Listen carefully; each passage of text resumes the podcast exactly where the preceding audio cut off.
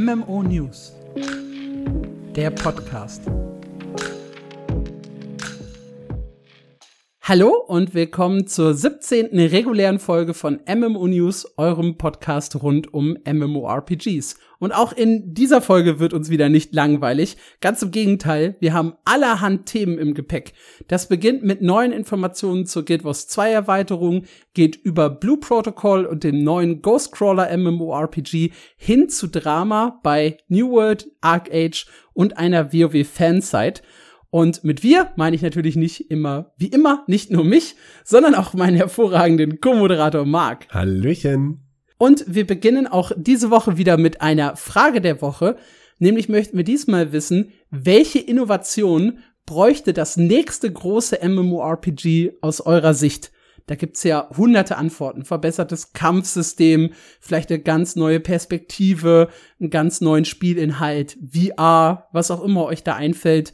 Was ist aus eurer Sicht das wichtigste oder die wichtigste Innovation, die das nächste große MMORPG braucht? Wie immer werden wir die Frage in der kommenden Folge dann beantworten, um euch so ein bisschen nicht zu viel vorwegzunehmen, sondern euch da so unvorbelastet rangehen zu lassen. Stattdessen schmeißen wir uns direkt rein in die Folge und zwar äh, in das Thema Guild Wars 2 Erweiterung, weil ich durfte spielen. Secrets ja. of the Obscure. Und ich bin neidisch. Zu Recht. Rund 100 Minuten habe ich drin verbracht und das allein schon eine super kuriose Story. Wir haben Pressezugänge bekommen für dieses Event und das Event ging so ungefähr 90 Minuten und ich wollte dann halt noch ein bisschen online bleiben und ne, noch mal so gucken, was man vielleicht noch so entdeckt, was nicht in der offiziellen Tour drin ist. Aber Pustekuchen, nach irgendwie zwölf Minuten, nachdem das Event vorbei war, haben die einfach die Accounts dicht gemacht und das war's mit meiner großen Erkundungstour im Hintergrund. das heißt, so richtig krasse, versteckte Informationen kann ich euch gar nicht bringen. Aber wir können ja trotzdem mal so ein bisschen drüber sprechen, was ich da drin gesehen habe. Wenn ihr euch generell übrigens dafür interessiert, was in der Erweiterung steckt, da haben wir, glaube ich, vor vier Wochen in Episode 15 sehr ausführlich drüber gesprochen. Dieses Mal war es tatsächlich mehr so ein bisschen ein Eintauchen in die Details. Und da gab es sehr viel Positives für mich und das wirklich Positivste, darüber darf ich nicht reden. Und das ist der Bosskampf, der in der offenen Welt stattgefunden hat. Da hat auch der liebe Mighty Teapot in einem Livestream so ein bisschen drüber gemeckert. Er hat gesagt, PC Gamer hat's angeteasert, Massively hat's angeteasert, mein MMO hat's angeteasert, aber keiner von denen hat halt mehr dazu geschrieben, weil wir es eben nicht durften. Das hat ihn tierisch aufgeregt, weil hey, das ist der unique selling point von Guild Wars 2 und das sage ich auch immer die Bosskämpfe, diese Welt-Events, die man mit anderen Leuten erlebt, das ist einfach ein unheimlich geiles Feeling. Und darüber darf ich halt eigentlich nichts sagen. Ich mach's aber trotzdem jetzt so ein bisschen. Also alles im Rahmen der NDA. aber ich kann halt äh, so ein bisschen erzählen, äh, die Grundidee, wie dieses Event aufgebaut ist. Ich darf nichts zum Boss zum Beispiel sagen, aber ich kann ja erzählen, dass das Ganze wieder auf einer riesigen äh, Plattform stattfindet, man zwischendurch auch Phasen hat, wo man so ein bisschen ja sich nach außen an den anderen Ort bewegen muss, um da wiederum Aufgaben zu lösen, um dann wieder zum großen Bosskampf zurückzukehren, um dann noch mal wieder nach außen gehen zu müssen. Äh, und es hat halt so von der Optik und von der generellen Idee äh, sehr, sehr viel mit dem Erntetempel-Event äh, gemein, was in End of Dragons stattgefunden hat. Also auch da war ja überdimensionaler Boss, große Plattform, verschiedene Phasen, äh, Events, wofür man mal auf seitliche Plattformen muss und so weiter. Ich würde nicht sagen, dass sie es recycelt haben, aber es ist halt ein sehr, sehr ähnlicher Aufbau von einem Event. Und das finde ich eigentlich ziemlich cool, weil mir hat dieses Erntetempel-Event sehr, sehr viel Spaß gemacht. Ich würde dich ja jetzt fragen, wie du das fandest, aber ich glaube, du hast es immer noch nicht gespielt, oder? Nein, ich habe es immer noch nicht gespielt, aber mich kommt schon wieder so ein Schauer hoch, wenn du sagst, es erinnert dich auch optisch sehr daran, weil du ja in deinem Artikel schon darüber gemeckert hast, dass äh, ein paar Assets recycelt aussehen. Mhm. Das ist tatsächlich ein äh, kleines Problem der Erweiterung, finde ich persönlich.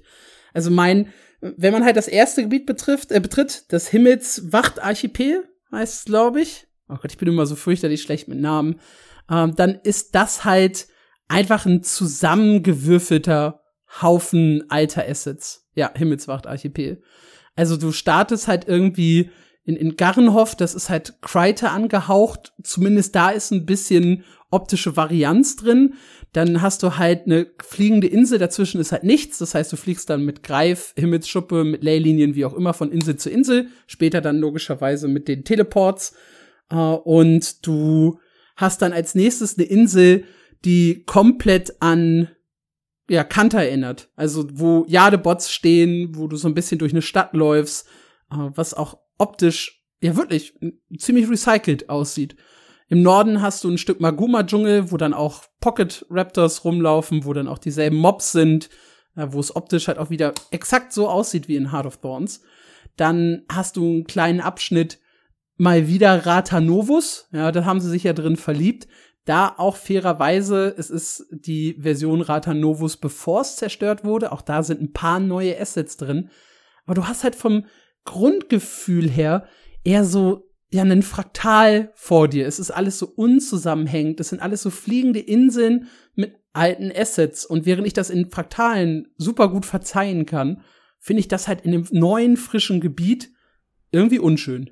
Vor allem sind die Sachen, die du da jetzt erwähnt hast, für mich auch ganz persönlich eher so ein Worst of Guild Wars 2, weil gerade Pocket-Raptoren und äh, für mich optisch Kanta und äh, Rata Novus da unten in den äh, verschlungenen Tiefen war das, wenn ich jetzt nicht ganz falsch mhm. bin. Das waren so meine Pain Points in Guild Wars 2. Das brauche ich eigentlich gar nicht nochmal. Wie war das für dich? Nee, ich, also tatsächlich war ich auch von, von, also doch Pocket Raptoren, das ging. Da habe ich mir gesagt, okay, irgendwie süßes Gimmick, ne? Nehme ich noch mit. Das war das erste, wo wir hin sind, nachdem wir in Garrenhof waren. Und dann ging es halt nach Ratanovus und dann noch mal zu diesen äh, Jadeviechern und dann war ich schon, da war ich so ein bisschen genervt, wirklich. ist vielleicht auch ein bisschen hart, meine Kritik an den Gebieten. Wenn man am Ende drin ist und da wirklich Stunden drin verbringt, ist es vielleicht gar nicht so schlimm. Und unten links die Insel habe ich gar nicht gesehen. Also ein Abschnitt war auch Wüste, erinnerte voll an Path of Fire. Unten links war halt auch ein Abschnitt, da war ich nicht. Keine Ahnung. Könnte sein, dass das super geil aussieht, aber das, was ich gesehen habe, hat mich ziemlich enttäuscht. Und das Schlimmste war halt wirklich der Turm des Zauberers. Also da, da fällt mir gar nichts zu ein. Oh je. Und da habe ich auch ein schönes Gespräch gehabt mit äh, Petra Schmitz von der GameStar, die mich irgendwie angeschrieben hat nach dem Event und so meinte, ey, ganz ehrlich, das hättest du auch in jedem anderen MMORPG haben können, das Gebiet von der Optik. Und ich dachte mir so, was, was, was meint die? Und guck dann noch mal so, so drüber in meinen Gedanken. Und ja, scheiße, es stimmt. Es war total, es war total nichtssagend. Es ist einfach ein, ein Hub, in dem du bist, weiße Kacheln auf dem Boden, irgendwie Wände an den Seiten, rund, überall stehen ein paar Verkaufs-NPCs und sowas rum. Ja, und, und that's it. Also es hat überhaupt keinen Stil, keinen Flair. Und dann haben wir auch weiter drüber diskutiert und sind dann halt zu diesem Punkt gekommen, dass diese ganze Erweiterung kein klares visuelles Thema hat. Und das stört mich sehr. Also Path of Fire, Wüste, ja. Äh, mhm. End, äh, End of Dragons, Kanta hat ja mit Jade und mit diesem städtischen Cyberpunk-Ding auch ein bisschen was vorgegeben, sah aber in sich auch stimmig aus, war trotzdem abwechslungsreich, aber es hatte halt ein zusammenhängendes Thema. Die Jade-Kreaturen fanden ja dann auch im Echo-Wald statt, fanden auch ähm, in dem Jade-Steinbruch statt, fanden in der Stadt statt. Das war alles irgendwie ein zusammenhängendes Thema. Ja. Und äh, ja, das äh, hier Heart of Thorns, logischerweise, Dschungel, war auch alles irgendwie stimmig.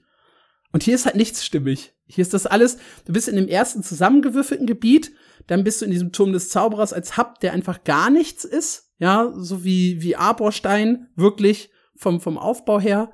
Und dann hast du das dritte Gebiet, Amnitas, wo sie ein bisschen was versuchen wollten, habe ich das Gefühl. Aber das sieht es ist halt auch, ich habe ich hab einen Screenshot hier drin, das ist halt irgendwie ein riesiges Festungsgebäude mit hohen Wänden und weißen Fliesen. Und das sieht wirklich noch abwechslungsreich aus im Vergleich zu dem Turm des Zauberers. Oh je. Und ja, dann kommt halt hinzu, dass auch noch unheimlich viele Fehler auf diesem Testserver waren. Äh, die Hintergründe, also erstmal war die Map nicht voll scharf texturiert, wenn du M gedrückt hast. Also es war, da, da, da fehlte einfach noch irgendwie Feinschliff. Die Stellen, die Luft waren, waren knalldunkelblaue Platzhalter, was wirklich, also es sah aus wie so eine Map aus einem 1990er Spiel. Weißt du, knallblau hier, knallgelb da und zwischendurch ein bisschen was Verschwommenes. Ganz weirdes Gefühl, das ich hatte, als ich auf dieser Karte war. Und ja, es mag halt wirklich nur einfach Platzhalter-Grafiken auf der Map gewesen sein. Aber wenn man ehrlich ist, so vier Wochen vor Release noch so ein Platzhalter für die Map macht mich auch ein kleines bisschen skeptisch. Und wir hatten halt auch echt drei, vier Bugs drin. Äh, zum Beispiel bei einem Weltevent, wo dann der Endboss nicht aufgetaucht ist. Da ist PC Gamer, glaube ich, sehr, sehr stark drauf eingegangen, dass die da Sorge haben um die Erweiterung. Ich sehe das immer ein bisschen entspannt. Ich schätze auch, dass wir nicht den aktuellsten Bild gespielt haben. Zumindest war es früher bei den Presseevents immer so, dass die schon zwei, drei Wochen alt waren. Und da war ich dann so ein bisschen entspannter, was das angeht. PC Gamer hat sich da so ein bisschen mehr drauf versteift. Ich habe mich halt wirklich auf dieses Optische gesetzt, weil mich das es war so ein ganz schlimmer Moment, als Petra mir das geschrieben hat. Ich weiß nicht, ob ihr das aus How I Met Your Mother kennt. Dieser Moment, wenn die Scheibe zerbricht und man plötzlich etwas nicht mehr nicht sehen kann. Ja, Realization Moment. So. Ja, und in dem Moment, in dem Petra das gemacht hat, ne, ist das wirklich bei mir passiert. Ich konnte, ich, es war kaputt. Das war einfach kaputt für mich. das, Aber das ist, ist das Thema von oder das Theme von ähm, hier Secrets of the Obscure nicht äh, genau das, also kein Theme zu sein, weil sie stürzen sich ja da irgendwie in dieses interdimensionale und äh, also ich, ich sehe, glaube ich, wo sie damit hin wollten. Die Frage ist halt, ob das am Ende cool ist oder nicht. Ich sehe es halt nicht. Ich würde da widersprechen. Du kannst auch ein obskures Thema haben, und trotzdem alles in einem Stil irgendwie haben, irgendwie zusammenhängend haben. Hm. Also, weiß ich nicht, ich kann nicht halt auch voll in so eine Welt wie bei Daimos abtauchen, ja, wo es dann wirklich total crazy aussieht.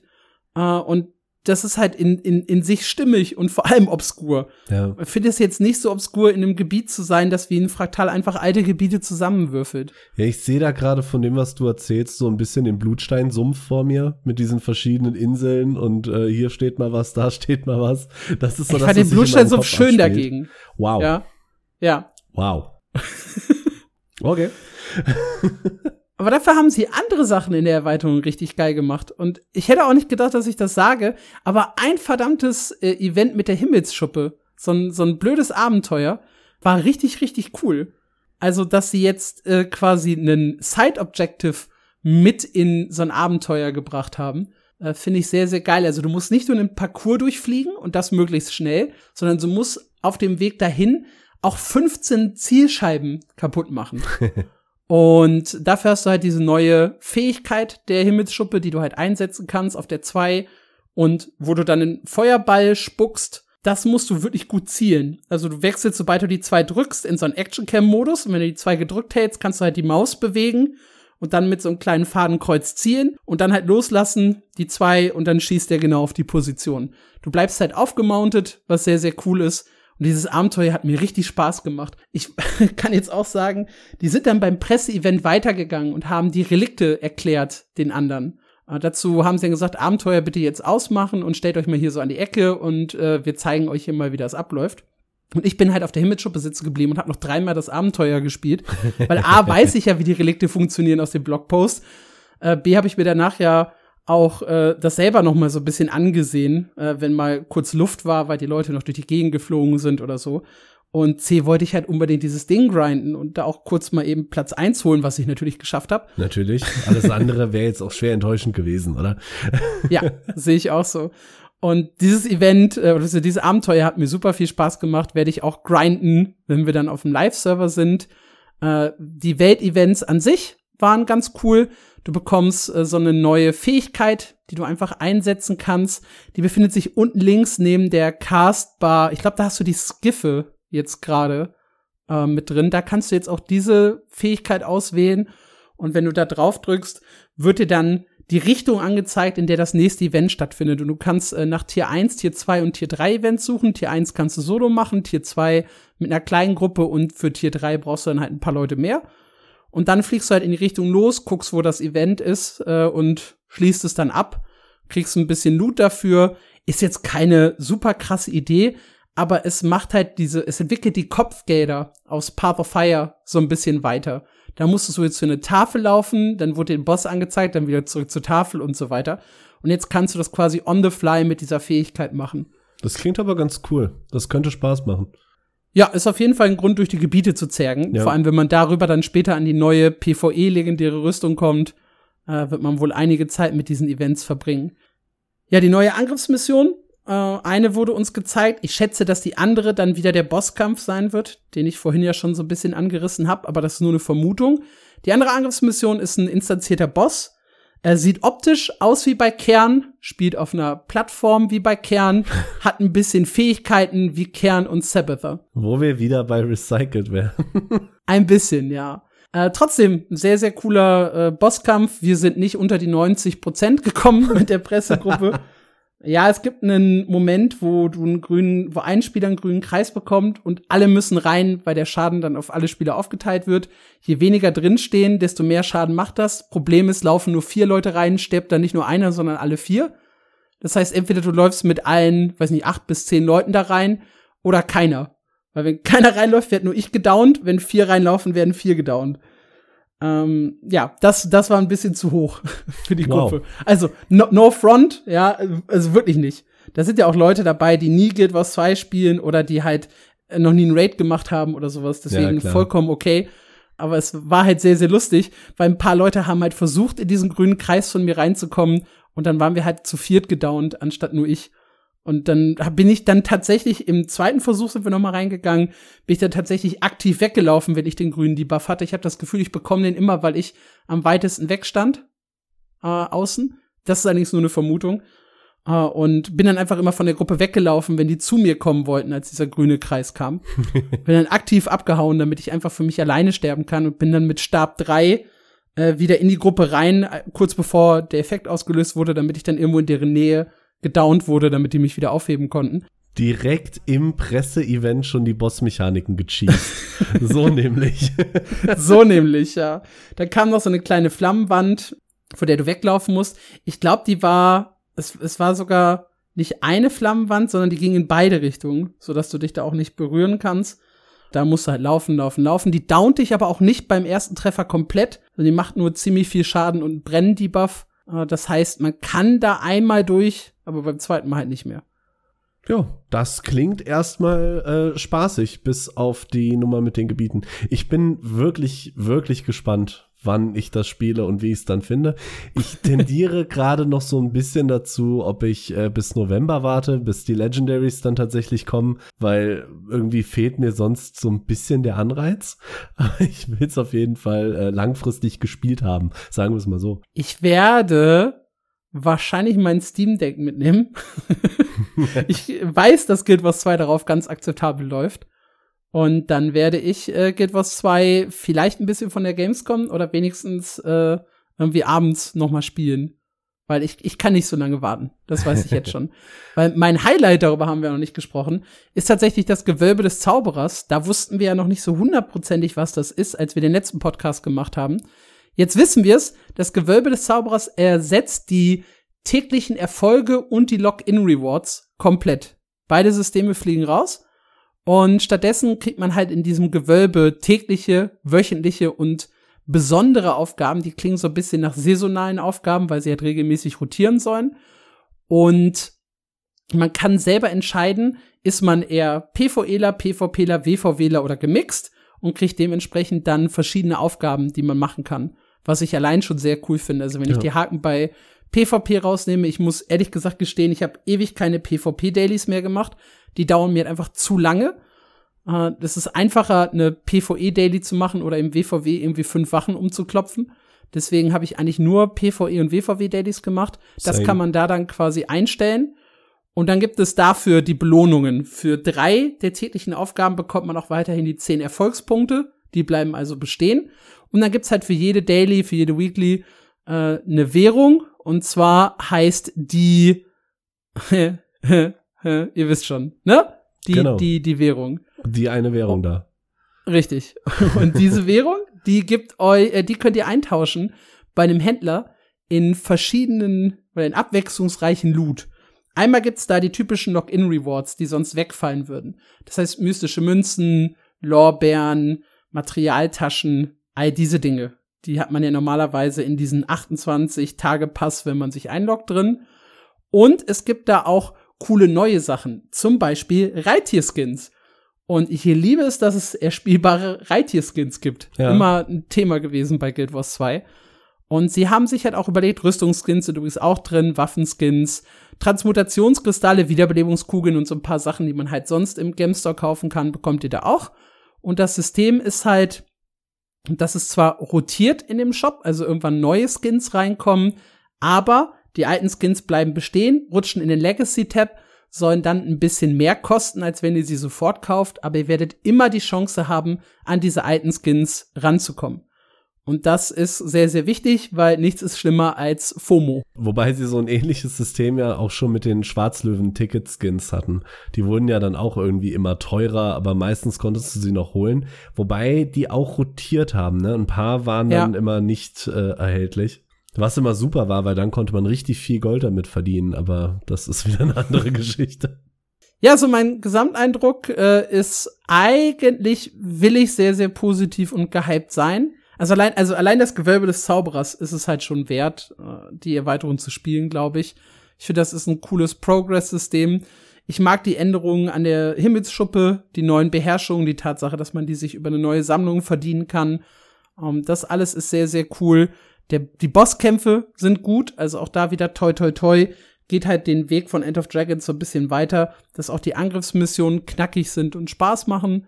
Was halt so ein bisschen der Downer ist, sind, glaube ich, die Gebiete bin sehr gespannt, was die breite Masse zu den Gebieten sagt. äh, weil ich glaube, ich könnte da auch echt so ein bisschen zu negativ gewesen sein. auf der anderen Seite, es sind halt echt viele Assets, die wieder genutzt wurden, die wiederverwendet wurden. Ja, sonst ist einfach Petra schuld. Also wenn du zu negativ warst, dann, weil ich kann Stimmt. mich erinnern, äh, die erste Nachricht, die du mir geschrieben hast, war eigentlich noch sehr positiv. Das Negative kam erst äh, nachgerutscht. Ja, ansonsten die Relikte, da haben wir tatsächlich noch nicht drüber gesprochen. Die sind für mich bisher übrigens auch ein Downer. Äh, ich fand die grundsätzliche Idee sehr, sehr geil, alles mit allem kombinieren zu können. Und äh, dass es halt so ein, den Sechser-Bonus der Runen nicht mehr gibt. Ich muss sagen, alle Relikte, die wir bisher gesehen haben, sind absolut langweilig. Es ist meistens äh, nach, einem, äh, nach der Benutzung von einem Elite-Skill to X oder Y. Wow, Und das gefällt mir gar nicht. Benutzen. Summon crystals that apply protection and resolution to allies after using an elite skill. Okay. After using an elite skill, send forth a nightmare pulse that äh, inflicts peer fear and poison. Ja. Dann hast du hier, after using elite skill, call down an artery strike on the target. Hm. Also das sind bisher so die vorgestellten Relikte. After using an elite skill, emit a wave of corruption that inflicts damaging conditions. Ja, ich bin kein cool. Fan. Ich befürchte, die Overall DPS wird runtergehen, dadurch, dass der Sechser-Bonus wegfällt. Weiß ich nicht, es gibt halt 120 Stats mehr, ne? Ach so, das, das schon. Ja, ist auf den, also die Runen, die vorher halt einen Bonus hatten, geben stattdessen jetzt irgendwie 120 Kraft, 120 Präzision, je nachdem, was halt das Thema der Rune ist. Mhm. Um, die gibt's als Bonus oben drauf und dann halt das äh, Relikt für die Effekte. Aber jetzt muss man fairerweise sagen, was wollen sie, glaube ich, mit 40 Relikten starten und wir kennen acht. Kann ja sein, dass sie noch Überraschungen haben. Ja, hoffentlich. In den anderen. Ja, hoffe ich auch.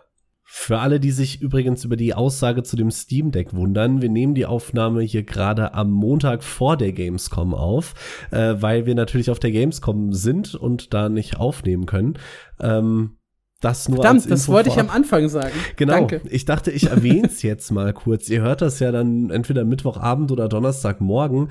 Wenn ihr das vor dem Gehen auf die Gamescom hört, sind wir tatsächlich noch da. Ihr könnt gerne mal winken und Hallo sagen, wenn ihr uns treffen solltet. Ja, dann haben wir äh, nach der eigentlich sehr positiven Guild Wars 2 News eine Downer News. Also das wird heute das Thema des Podcasts. Up and Downs, ja. und zwar bei Blue Protocol. Blue Protocol ist ja das Spiel, das ich das beste MMORPG seit 2014 getauft habe äh, und war vielleicht etwas voreilig, wenn ich mir so die Geschichten aus, aus Japan anhöre. Also kurz noch mal zum Verständnis, ich habe äh, ungefähr 15 Stunden gespielt in der japanischen Version, bis mir halt mein Account gesperrt wurde. Und das heißt, ich kann hab in dieser Review halt wirklich nur zusammengefasst, was ich in diesen Stunden erlebt habe und wie schick ich das Kampfsystem fand und das Ganze drumherum. Es hat sich inzwischen aber herausgestellt, äh, hey, im Endgame sind halt echt noch viele, viele Lücken. Sehr, sehr harter Grind, sehr, sehr langweilige Aufgaben, immer wieder die gleichen Dungeons. Äh, das Adventure Board wird kritisiert für seine verwirrende Struktur und seine, ja, seine, die Pflicht, das zu erledigen, um dann halt wirklich Fortschritt zu erleben.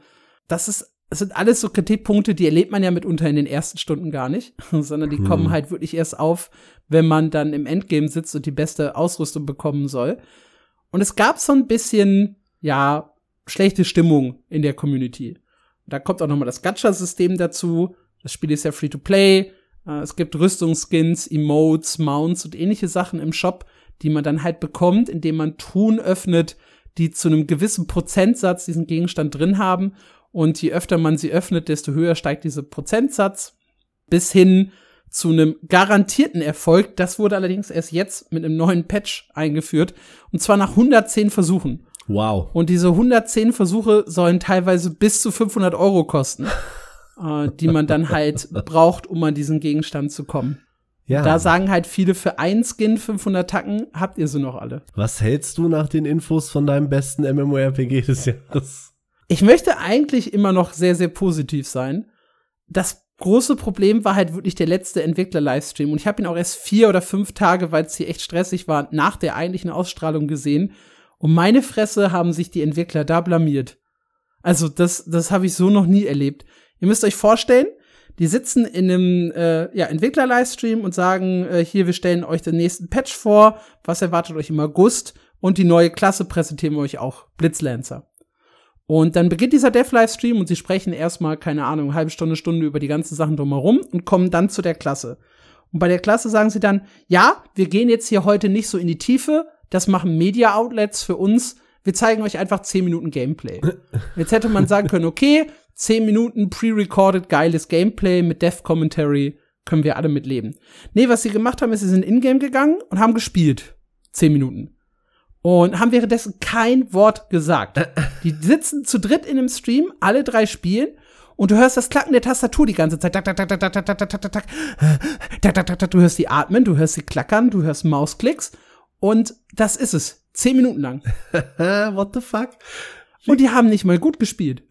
also das kommt halt noch hinzu, ne? Es war nicht irgendwie schickes pre-recorded Gameplay, sondern die haben einfach zehn Minuten gespielt. Du. Das ist traurig. Also erstmal ist das vollkommen weird. Ja. Ja, die, die einfach dieses 10 Minuten geklackert zu hören. Äh, Ingame-Sound auch viel zu leise. Ganz verrückte Sache. Und da gibt's am Ende ein Q&A zu, zu der Klasse, wobei sie ja gesagt haben, sie wollen nicht zu so sehr ins Detail gehen. Und besser, sie hätten das Q&A gar nicht gemacht, weil irgendwie die Hälfte der Fragen konnten sie einfach nicht beantworten oder beantworteten sie mit, äh, ja, ich glaube, das ist so. Ja, ja. Ein, auch, auch eine Lieblingsstelle ist, äh, das macht die Fähigkeit doch, oder? Fragt er in die Runde seine anderen beiden Entwicklerkollegen und einer, ja, ich kann mich nicht dran erinnern. Super. Oh Gott. Richtig unangenehm. Oh Gott, wer hat die denn da hingesetzt? Ja, also die war, also da waren sich alle Zuschauer nicht einig, die haben vorher noch nie den Blitzlancer gespielt. Und das ist halt ein Riesenproblem gewesen. Das hat so ein bisschen das Vertrauen der Spieler in die Entwickler natürlich total erschüttert. Ja, natürlich. Das ist ja sagen, auch eine riesen Shitshow. Ja, absolut. Also ich, das macht mir halt auch so ein bisschen Sorge. Ich weiß, hinter jedem MMO, hinter jedem Spiel eigentlich sitzen eigentlich sehr, sehr engagierte Entwickler, die ihr Spiel auch kennen. Die sind nur oft nicht die, die in Livestreams sitzen. Aber dieser ganze Moment, diese ganze Irritation hat schon so ein bisschen auch mein Vertrauen in das Spiel geschädigt. Und ich kann jetzt ein bisschen besser nachvollziehen, warum Amazon vielleicht gesagt hat, okay, wir, warten noch ein bisschen. Also erstmal habe ich ja gedacht, sie warten wegen Throne of Liberty. Vielleicht haben sie auch tatsächlich wegen Throne of Liberty gewartet. Das hat sich ja erübrigt, wie wir ja. aus dem letzten Podcast wissen. Und ich hoffe einfach, dass die jetzt bei Amazon sagen, guck mal hier, wir brauchen bis zum Release bei uns das, was die Leute kritisieren. Die Leute kritisieren das Adventure Board, gibt mal eine dicke Überarbeitung. Die kritisieren die Balance, auch ein ganz wichtiger Punkt. Viele Fähigkeiten sind einfach nutzlos. Du hast ja nur eine kleine Auswahl von Fähigkeiten, die du nehmen kannst also die du wirklich dabei hast, aber du hast eigentlich eine Auswahl zwischen Fähigkeiten, die du mitnehmen könntest. Mhm. Aber es ist wirklich eine ganz, ganz krasse Meta, äh, weil einige Fähigkeiten gut sind und die meisten schlecht. Und was sie jetzt auch gemacht haben, ist, sie machen die guten Fähigkeiten schlechter, anstatt die schlechten Fähigkeiten besser. Was Natürlich. auch zu Kritik geführt hat. Ja, dann muss man sich wenigstens nur noch um vier oder fünf Skills im Balancing kümmern, weil die anderen nimmt eh keiner mit. Ja, und da gibt's halt auch noch so ein paar Sachen, wo die Spieler halt einfach sagen, das ist von der Grundidee einfach kacke. Wir hatten zum Beispiel mal gelobt hier im Podcast, dass es kein Handelssystem gibt. Was heißt gelobt? Aber es gibt kein Handelssystem zwischen Spielern. Das macht natürlich Bots total nutzlos in diesem Spiel. Das heißt, das Problem wird's hier bei uns wahrscheinlich nicht geben. Der Nachteil dabei ist aber, du bist wirklich gezwungen, Materialien zu farmen. Du hast keine Alternative. Du kannst nicht Gold farmen gehen, um dir das Material zu kaufen. Du kannst nicht äh, irgendwie eine Aktivität machen, auf die du gerade Lust hast, sondern wenn du das Material haben willst, musst du auch diese eine Sache machen. Und zwar immer und immer wieder. Das ist halt backfired halt auch so ein bisschen an der einen oder anderen Stelle. Also da muss halt noch Quality of Life äh, ran, ganz, ganz viel. Ich denke auch, dass wir direkt mit der Klasse Blitzlancer zum Beispiel starten werden, dass wir auch schon mit dem ein oder anderen neuen Endgame-Gebiet starten und dass wir 2024 eine bessere Version vom Blue Protocol bekommen als die, die die Japaner jetzt hatten. Ja, das hoffe ich und das sehe ich positiv. Man könnte auch so eine Art Daily Login-Währung einführen, mit dem man dann verschiedene Materialien kaufen kann oder sowas. Oh, bitte, ja. Das, das wäre gut, glaube ich. Oder zumindest mehrere Möglichkeiten für ein und das gleiche Material anbieten. Aber an sich gefällt es mir immer noch unglaublich gut, dass man äh, zwischen Spielern nicht handeln kann und sich wirklich selber drum kümmern muss, an das Zeug zu kommen. Ich finde, das hat irgendwas. Das gefällt mir doch. dann fühlt es sich, glaube ich, wertiger an, wenn du was schaffst. Weil ich kann mich dran erinnern, meine erste Legendary in Guild Wars 2 hat sich unglaublich gut angefühlt, weil ich alles gefarmt und machen, ich Ja. war monatelang. Und irgendwann, wenn du so tief in dem Spiel bist, du hast Gold ohne Ende quasi. Und dann habe ich mir nach einem Raid, der Kacke lief, halt kurz eine Leggy gebaut, damit ich wenigstens irgendwas Gutes an dem Tag geschafft habe. Das war so eine Sache von 15 Minuten, weil du eh Gold hattest und den anderen Kram. Und das finde ich schade. Deswegen, äh, ich finde es cool, dass man nicht handeln kann. Ja, wie seht ihr Blue Protocol? Schreibt's gerne äh, bei uns auf dem Discord. Aber unter discord.mmo-news.audio.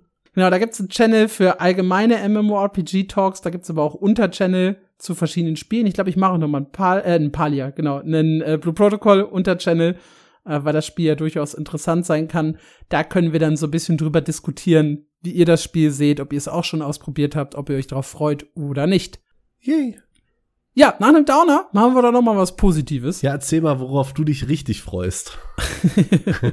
ja, ich freue mich richtig auf das Ghostcrawler MMORPG. Und Von ich weiß, wir noch dass gar nicht so genau wissen, ob es wirklich ein MMORPG wird. Ich finde das immer sehr geil.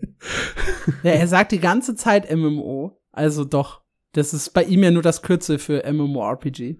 Ja, hatte er nicht ursprünglich mal geschrieben, something MMO-like oder sowas, aber Also er hat jetzt 17 Mal irgendwie den Term MMO genutzt in seinen Tweets. Ja, okay. Also fair. das, äh, da bin ich mir hundertprozentig sicher, dass es ein MMORPG wird.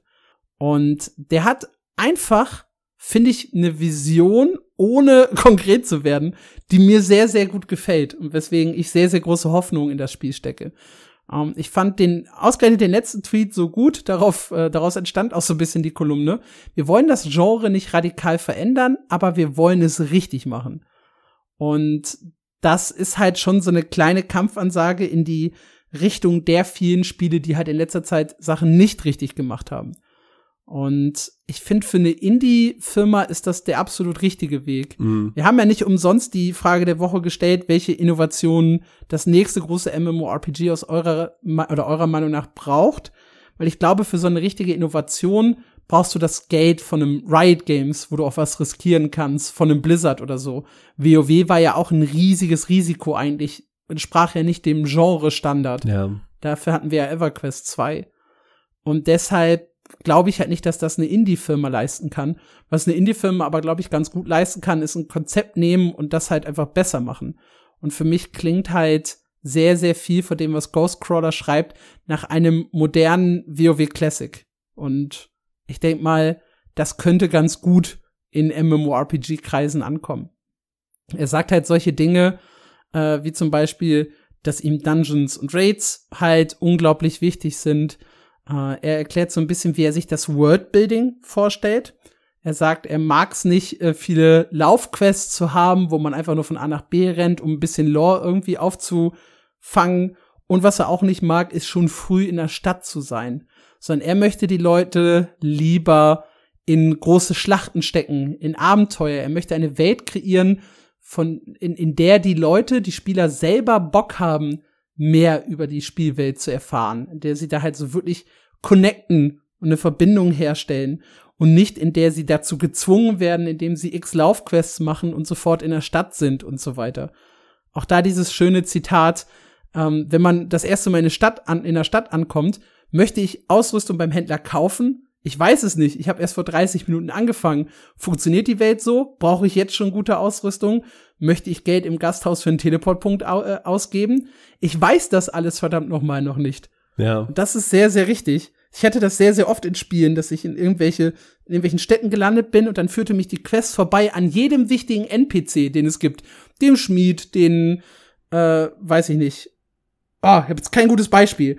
Den Stallmeister, hm. den Händler XY und die alle sollte ich anquatschen, sollte mir deren Angebote angucken und wurde dann halt weitergeschickt zum nächsten. Und das ist halt fürchterlich schlecht einfach. Ja, absolut. Gerade der Punkt mit dem, soll ich jetzt Ausrüstung bei dem Händler kaufen oder nicht? Ich glaube, dass diese Frage stelle ich mir in jedem einzelnen MMORPG, das ich bisher gespielt habe. Wenn du neu anfängst, du hast es halt wirklich, woher sollst du es wissen? Ja, du kannst die Stats und sowas auch gar nicht einschätzen, die ja. Unterschiede. Kann sein, dass der Händler jetzt schon richtig starke Ausrüstung hat, kann auch sein, dass der nächste Drop schon doppelt so stark ist. Du es einfach zur Seite wegschmeißt dann. Ja. Äh, ich mag's auch, dass er sagt, äh, von der Story her hasst er es, dass man viel zu schnell der Auserwählte ist, der Champion der Welt. Er möchte so lange wie möglich darauf verzichten.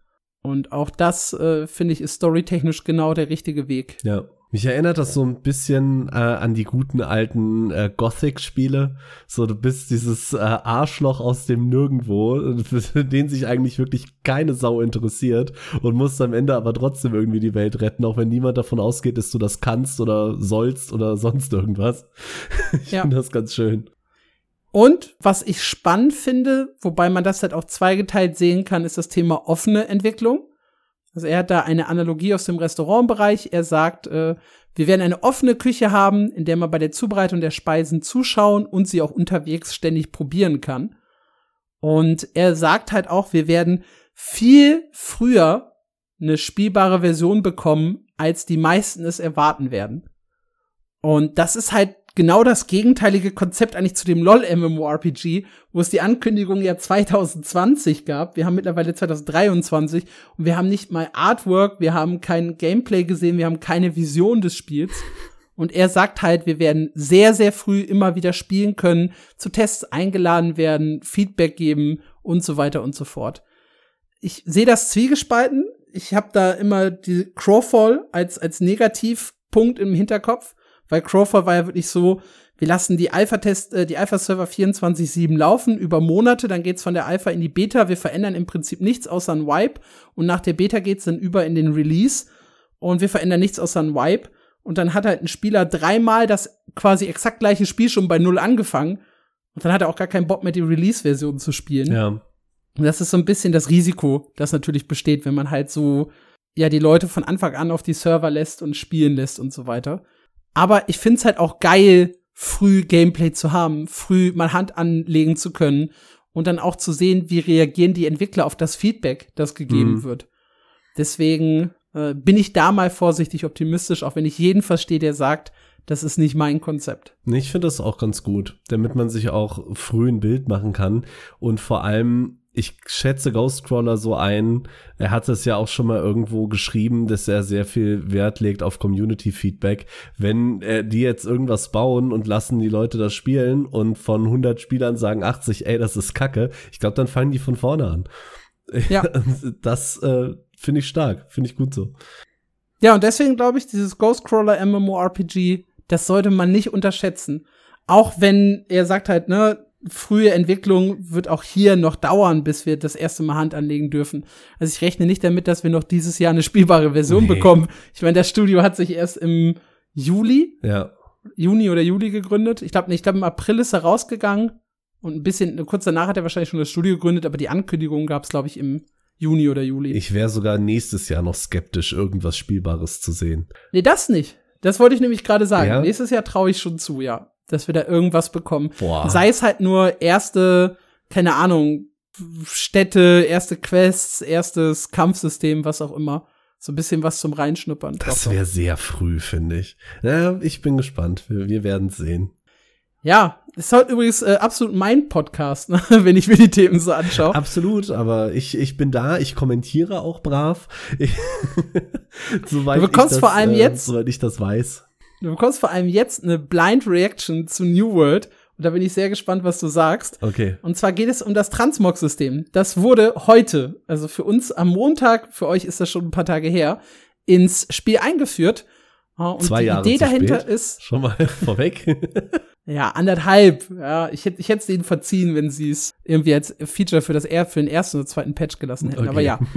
äh, Idee relativ simpel. Es gibt in New World viele Skins ich möchte den Skin meiner Ausrüstung ändern, weil meine Ausrüstung die Stats hat, die ich liebe, äh, und möchte dafür halt so ein Transmog-System nutzen.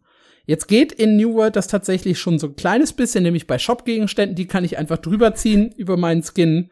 Äh, bei Ingame-Gegenständen ging das bisher nicht. Jetzt geht's.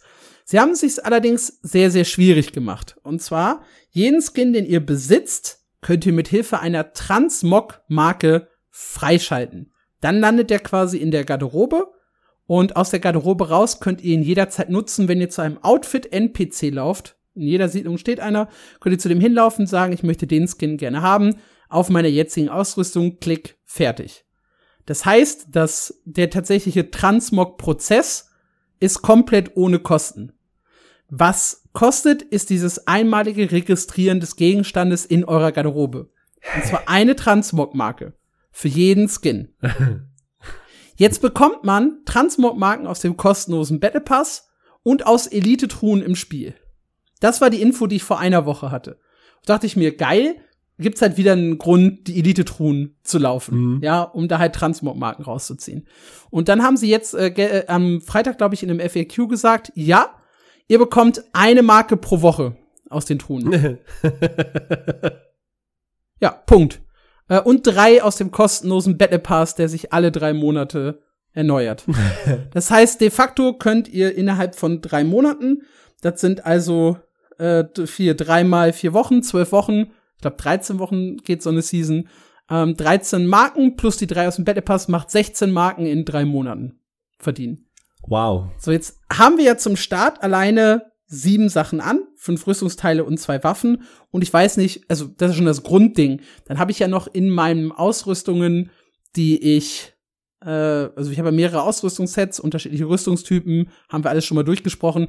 Ich bräuchte jetzt schon zum Start irgendwie 40 Transmog-Marken oder so. Das heißt 40 Wochen Farm, nur um alles zu registrieren, was ich anhabe. Weil, wenn ich einen Skin über das, was ich anhabe, ziehe, ist ja der alte Skin weg.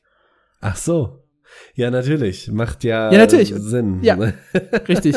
Der ist komplett weg. Das heißt, ich muss nicht nur die Skins farmen, sondern ich muss sie halt auch alle registrieren. Und nur um euch mal so ein kleines Gefühl zu geben, laut New World Datenbank gibt es derzeit 17.461 Skins. Das heißt, wenn ich alle Skins für meine Garderobe registrieren wollen würde, bräuchte ich 17.461 Wochen. Äh, ich hatte es sogar durchgerechnet für den Artikel. Äh, 210 Jahre ähm, wenn ich jede Woche die Transportmarke plus alle Battle-Pässe kostenlos hole. Ja, nice. Da hat sich jemand richtig Gedanken gemacht, oder? Absolut. Also wie viel Geld kosten denn die Marken, wenn ich sie für echtes Geld kaufe? Und, und wie viele äh, kriege ich da? Also, wenn du das Best-Paket kaufst, 50.000 Marken für 42 Euro, dann bekommst du 25 Marken für die 42 Euro. Boah. Wenn du also auch hier wieder alle Skins freischalten wollen würdest, wären das 29.800 Euro. Das ist doch wow. Ich glaube, das ist das schlechteste Transbox-System, von dem ich bisher gehört habe. Das ist richtig, weil ich habe jetzt als Beispiel auch im Artikel Guild Wars 2 tatsächlich genannt, da wird ja jeder Skin, den du bekommst, einfach erstmal in deiner Garderobe registriert. Ja. Und, und dann kann ich ja mit einem Transmutationskristall den auf meine Rüstung ziehen. Und der große Unterschied, also gehen wir jetzt mal davon aus, dass man auch diese Transmutationskristalle genauso bekommen würde wie jetzt in New World. Mhm. Ja? Exakt genauso. Dann ist halt der Unterschied, jeden Rüstungsskin, den ich irgendwann mal gedroppt bekomme, kann ich registrieren, kostenlos, und kann ihn dann wegschmeißen. Jetzt aber ist das Problem. Jeden Skin, den ich finde und ich will ihn haben, muss ich so lange aufbewahren in der Bank oder im Inventar, bis ich ihn halt freischalten kann, weil verkaufe ich ihn, ist er weg. Ach Gott, ist das Dann dämlich. kann ich ihn nicht freischalten. Das heißt, ein, ein Sammler bräuchte auch 17.461 Bankplätze, um überhaupt diese ganzen Skins zu sammeln, um sie irgendwann mal im Laufe der 200 Jahre freizuschalten. Äh, du und deswegen ist halt Scheiße. das, alleine ist halt das System schon besser, Transmog-Marken zu benutzen für den Transmog-Prozess. Ja. Weil den mache ich ja mitunter nur einmal. Oder so, oder dann, wenn ich halt einen richtig geilen Skin finde, mache ich es nochmal. Und dann stelle ich vielleicht fest, ich will zurück zum alten, okay, dann mache ich ihn vielleicht noch ein drittes Mal. Aber dieses einzelne Freischalten ist das mit Abstand schlechteste System, was man hätte nehmen können. Ich bin ein bisschen äh, wortlos. Das ist wirklich, wirklich schlecht. Und ich weiß auch nicht, ob New World das mittlerweile macht, weil es schon Tradition ist. Ich weiß es nicht. Aber irgendwie ist jeder große Patch von New World äh, ein Shitstorm in der Community wert. Und es Ich hab's in unser Discord geschrieben. Manchmal habe ich das Gefühl, die machen das mit Absicht. Ja, weil dam- damit du noch mal einen Artikel bei meinem MMO bekommst. Ja, weil über einen normalen Patch schreiben wir nicht, aber über Drama logischerweise, weil das zieht. Also ich kann mir das nicht anders erklären. Ja, good news are no news and bad news are good news. Ne? Das ist exakt das System, was New World da verfolgt. Aber das ist so unfassbar sinnlos. Also, boah, warum soll ich denn bezahlen, um die Skins freizuschalten? Wer, wer dachte sich denn, vielleicht dachten sie sich auch so, hey, wir brauchen ein Transmog-System, was es noch, noch keinem anderen Spiel gibt. Aber es hat einen Grund, warum es das nirgendwo gibt. Also wirklich, also WoW macht's halt mit Ingame-Währung, also Skin freischalten und mit Ingame-Währung drüberziehen. Guild Wars 2, wie gesagt, hat die Transmutationskristalle, die du bei jeder Benutzung, äh, bei, also bei, bei jeder Skin-Änderung benutzt. Aber auch die kriegst du halt Ingame verhältnismäßig hinterhergeworfen, ne? Und wenn nicht, kannst du dir die jetzt über die neuen Dailies holen. Du kannst sie dir, äh, du kannst ja generell Gold in Edelsteine tauschen, dir das also über Ingame-Währung holen. Aber dieses System erlaubt dir nicht, mehr Transmog-Marken zu bekommen als eine pro Woche. Es sei denn, du gibst Geld aus. Eine pro Woche. Das heißt, ich bräuchte allein ja schon acht Wochen, um mein ganzes Set umzudingsen, wenn ich äh, jetzt anfange. Du musst, äh, um das zu speichern, dann hast du noch gar nichts verändert. Ja, Weil, wie gesagt, klar. wenn du irgendwann mal zum alten Set zurück willst, musst du das ja registriert haben. Stimmt, geht ja dann auch nicht. Du hast völlig recht. Boah, ist Du das hast noch bescheuert. gar nichts geschafft mit den acht Marken. ist Weil- das bescheuert. Weil wirklich, du kannst jetzt ja nicht mal, also ich will mich da gar nicht zu sehr drüber aufregen, aber du kannst jetzt ja nicht mal einen Skin registrieren und den über deinen alten Skin ziehen, weil theoretisch löscht du dir deinen alten Skin, wenn du den jemals zurückhaben möchtest. Das heißt, für alle ersten, für die ersten sieben Transmutationen, die du machst, brauchst du 14 Token. Einfach nur, um die alten Skins beizubehalten. Das ist total wirr. Das, äh, wow. Wow, ich bin unterwältigt. Ich, ich wusste, dass du darauf gut reagieren würdest, ja. Ma machen wir noch was, um dich wieder ein bisschen aufzupumpen, äh, ja, ja, bitte. Da, das ist das. Äh, wir sollten auch so einen Preis verleihen für das schlechteste Transmog-System jemals. Und den bringen wir New World vorbei. Ich bin, ich bin dafür, dass wir am Ende des Jahres tatsächlich so ein bisschen unsere Awards machen. Das machen wir Mhm. als Special. Machen wir jedes Jahr. Äh, dümmste Idee, äh, also bestes Spiel, schlechtestes Spiel, dümmste Idee und so weiter und so fort. Ich finde das jetzt schon Kandidat für dümmste Idee, die man haben kann. Absolut. Harter Favorit auf den Gewinn. So. Das, das fallen wir noch ein bisschen aus. Wenn ihr übrigens Kategorievorschläge habt, ne, gerne in, in den Feedback-Channel im Discord. Ich finde das gut, da auch noch so ein paar Community-Kategorien mit reinzunehmen. Absolut. Aber erzähl mir was Schönes. Äh, erzähl mir was Ja. Schöneres. Core-Punk ist was sehr Schönes. Ja. Ist ja immer noch eines der MMORPGs, auf die wir beide uns am meisten freuen. Und die ersten Spieler dürfen schon bald Hand anlegen, nämlich im September. Wir hatten jetzt ja schon oft Ankündigungen zu Beta startet 2021, startet 2022 und so weiter, die immer so ein bisschen, ja, vage und mysteriös waren. Jetzt allerdings ist tatsächlich die Aussage, eine kleine Gruppe, es ist noch kein offizieller Beta-Test, aber eine kleine Gruppe darf im September auf jeden Fall spielen. Und diese Gruppe soll mit der Zeit immer größer werden, immer größer werden, immer größer werden und dann halt in die Beta übergehen. Das heißt, Corepunk ist jetzt in einem Stadium, wo wir das Spiel tatsächlich in irgendeiner Art und Weise spielen können. Es soll Bugs geben, es soll zu Problemen kommen, die Spieler sollen noch nicht allzu viel erwarten, aber grundsätzlich wird es eine spielbare Version dieses Jahr geben. Und das ist schön. Ja, doch tatsächlich. Habe ich auch nicht mehr mit gerechnet, tatsächlich. Wo sie doch Anfang des Jahres noch meinten, ja, irgendwann. Ja. Wow, da, das ist cool. Ich bin sehr gespannt. Weiß man schon, ob da eine NDA drauf liegt? Dürfen die Leute sagen und zeigen, worüber sie, worüber sie gespielt haben, wollte ich jetzt sagen. Aber ihr wisst, was ich meine.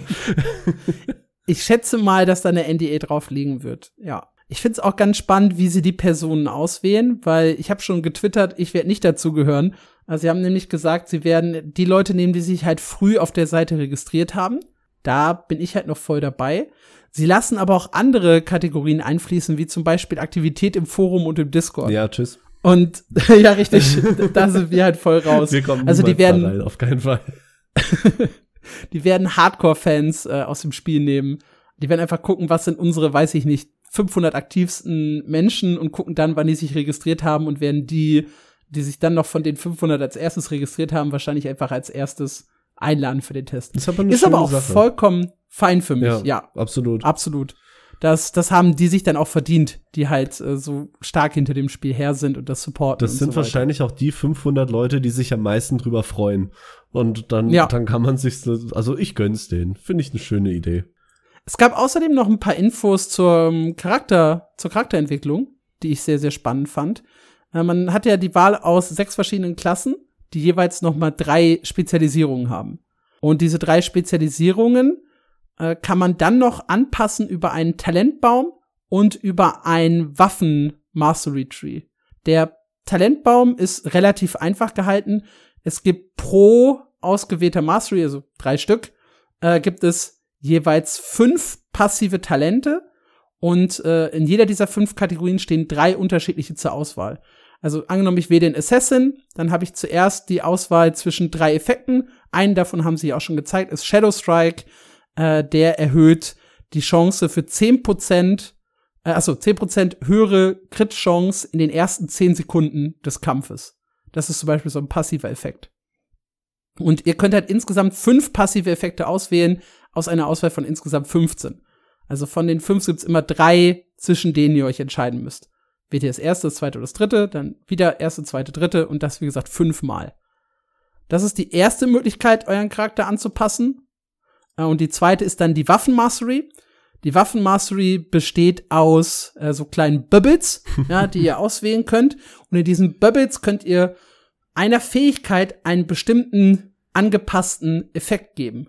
Also ihr könnt sagen, Fähigkeit XY macht mehr Schaden, verliert dafür ein bisschen Utility oder die macht weniger Schaden, dafür slowt sie Gegner oder dafür macht sie plötzlich AOE Damage oder sie immobilized, war hier noch ein Beispiel, das sie auswählen konnten.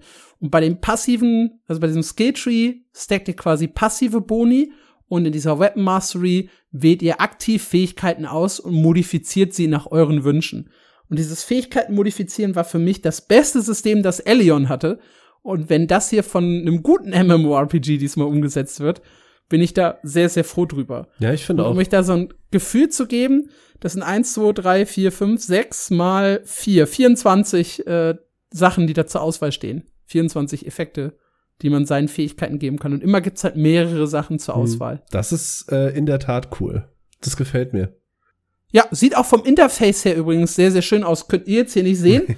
ich weiß nicht, ob Mark die News aufgerufen hat, aber mir gefällt das äh, Interface, ist sehr, sehr clean, sehr, sehr straightforward. Äh, gefällt mir gut. Ich mag du kannst das, natürlich nicht sehen, ne? Nee, gerade nicht, aber ich mag es generell, wenn man die Waffen, die man hat, dann noch weiter äh, spezialisieren kann. Das gefällt mir generell sehr gut. Ja, und man muss halt sagen, äh, die hatten halt eine schwere Entwicklungsphase, wirklich. Ich meine, Corona hat alle getroffen. Der Krieg aber, der hat ja wirklich nur sie oder verstärkt sie betroffen als ukrainisches Studio. Dementsprechend. Und sie sind, glaube ich, auch, sie haben auch unterschätzt, glaube ich, was, wie, wie groß der Entwickler, äh, Entwicklungsaufwand ist. Wie die meisten Indie-MMORPGs, ja. MMORPGs, wenn wir ehrlich sein sollen. Absolut. Also ich bin einfach gespannt. Ich habe so Bock auf das Spiel. Sieht auf jeden Fall schick aus. Ich habe es mir jetzt auch angeguckt.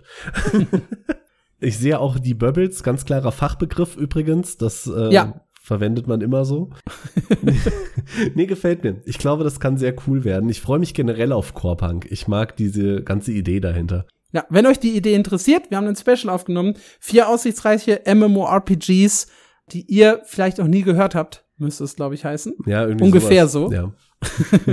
ist, ein, ist, ist unser schlechtester Podcast, was die Klickzahlen angeht, obwohl wir beide davon ausgegangen sind, dass das unser bester wird. Dementsprechend könnt ihr das gerne noch mal ein bisschen pushen, die Folge.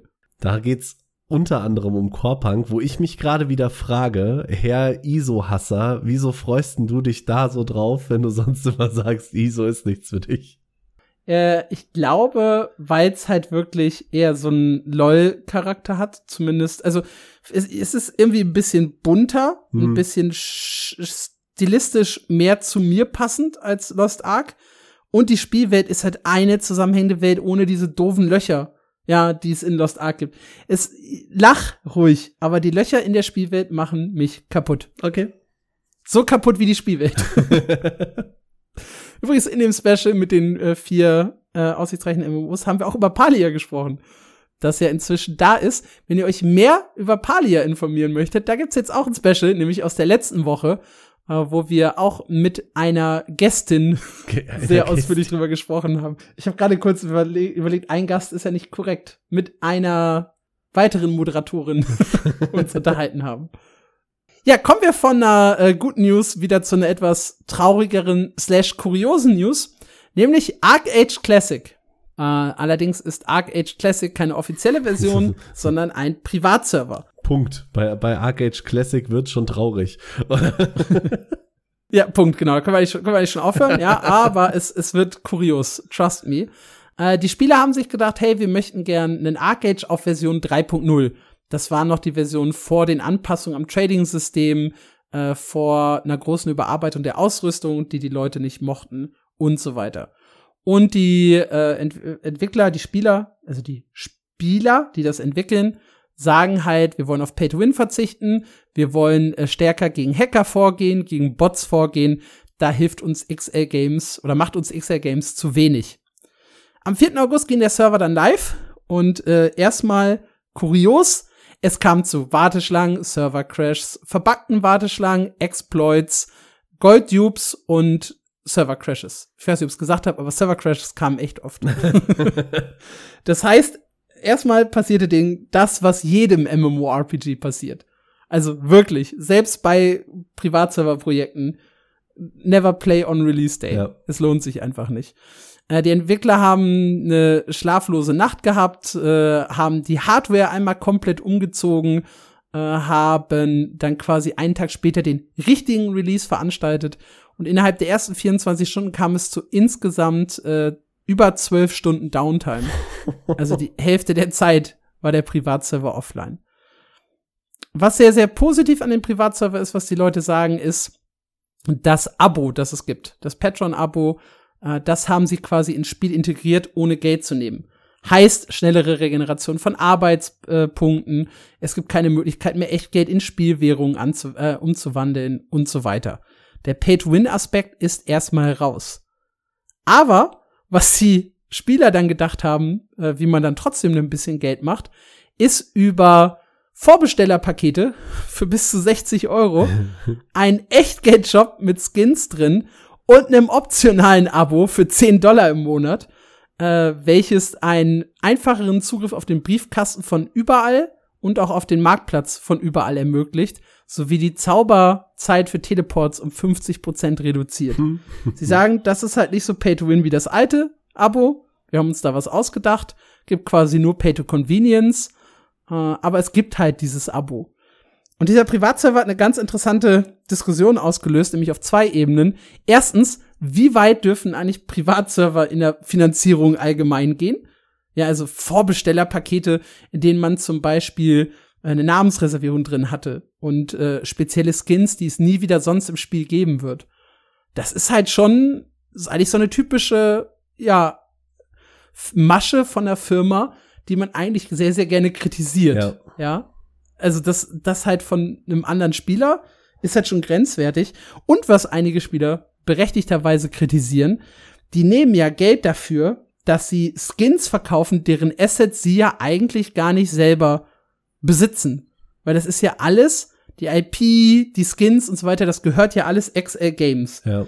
Und wenn da jetzt eine, ein Privatserver kommt und die sagen halt, okay, äh, wir nehmen hier Spenden von euch an, dafür, dass wir den Server anbieten für Serverkosten und so weiter. Da sagen ja dann einige Entwicklerfirmen wahrscheinlich, okay, geschenkt ist eigentlich nicht legal, da gehen wir jetzt nicht unbedingt hinterher. Aber ich glaube, problematischer wird's halt, wenn du wirklich einen gezielten Skin aus dem Spiel nimmst und den für echtes Geld den Leuten verkaufst, weil du hast ja das Recht an diesem Skin wirklich gar nicht. Ich glaube auch, dass die das nicht lange mitmachen. Also da Zumal das ein laufendes Spiel ist. Ja. Ne? Das ist ja noch mal anders als bei zum Beispiel Warhammer Online, wo die ja einen Privatserver aus dem Boden gestampft haben von einem Spiel, das tot ist. Ja. Aber das lebt ja noch. Also ich glaube, äh, der Server wird nicht so lange existieren. Auch die optionale Abo-Geschichte, weil denen gehört ja wirklich gar nichts. Denen gehört ja die Marke nicht, das Spiel nicht. Die machen, der Server an sich ist ja schon illegal. Jetzt gebe ich dir recht, dass viele Entwickler und äh, Publisher bestimmt sagen, ja, macht halt, wie ihr, wie ihr witzig seid, ist okay andere auch nicht. Äh, es gibt ja auch genug Publisher, die es Privatserver generell nicht äh, zulassen oder versuchen zu unterbinden. Blizzard ist ja teilweise gegen WoW-Privatserver vorgegangen, auch rechtlich. Genau. Und äh, ich glaube, in dem Moment, wo du als Privatserver hingehst und Vorbestellerpakete, ein optionales Abo und Skins verkaufst, ich glaube nicht, dass die lange da sind, bin ich ehrlich. Ich finde das super, super dreist. Ja, also absolut. Also, Puh. Vor allem, mich würde das auch als Spieler gar nicht anziehen. So, wenn ich auf einen Privatserver gehe, dann freue ich mich eigentlich drüber, dass ich wahrscheinlich äh, 100 Milliarden Echtgeldwährung habe und den ganzen Shop einfach leer kaufen kann. So, das, das sind Privatserver, ja. die ich kenne. So. Ja, oder wo du 17 Mal so schnell levelst und äh, einfach, einfach ein bisschen Spaß hast ja. in dem Spiel drin. Aber ich will nicht die gleichen Systeme eigentlich haben, mit denen ich in Anführungszeichen schon von anderen Firmen zugemüllt werde. Genau. Mein Lieblingsbeispiel ist da immer äh, Dekaron Rising. Die gibt es seit Ewigkeiten und die haben nur so einen Spenden-Button auf der Homepage und, ja. und that's it und die werden offensichtlich auch geduldet. Die entwickeln das Spiel übrigens äh, effektiver weiter als die eigentlichen Entwickler selber. Das ist großartig. Aber ich glaube auch, nee, das, das finde ich wirklich frech mit Vorbesteller und, und, und, und. Ja. Also ich bin da auch sehr, sehr skeptisch, dass der lange leben wird. Vielleicht geben die Koreaner wirklich zu wenig Fax auf uns, ja, weil bisher läuft das Ding noch. Aber ich ich, ich, würde es euch nicht empfehlen, darauf zu spielen. Nee. Das ist zum Beispiel anders als bei Warhammer Online oder bei Star Wars Galaxies, wo ich sage, ja, das sind halt echt coole Server, die werden halt irgendwie geduldet, die werden weiterentwickelt. Das macht halt Bock, da noch mal zu spielen, wenn man halt so ein altes MMORPG sehen will.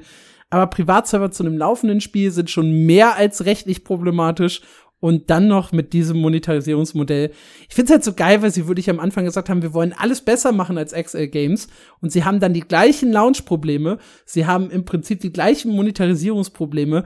Und ich weiß noch nicht, wie die Situation mit äh, Hackern und Bots wirklich ist. Aber wenn sie da auch noch das gleiche Problem haben, dann sehe ich eigentlich gar keinen Grund mehr, warum ich überhaupt bei denen spielen sollte im Vergleich zur originalen Arc Age Version. Nee, ich auch nicht. Ich bin sehr gespannt, was daraus wird. Ich wette fast, wir können in äh, wenigen Monaten hier nochmal im Podcast über das Projekt reden.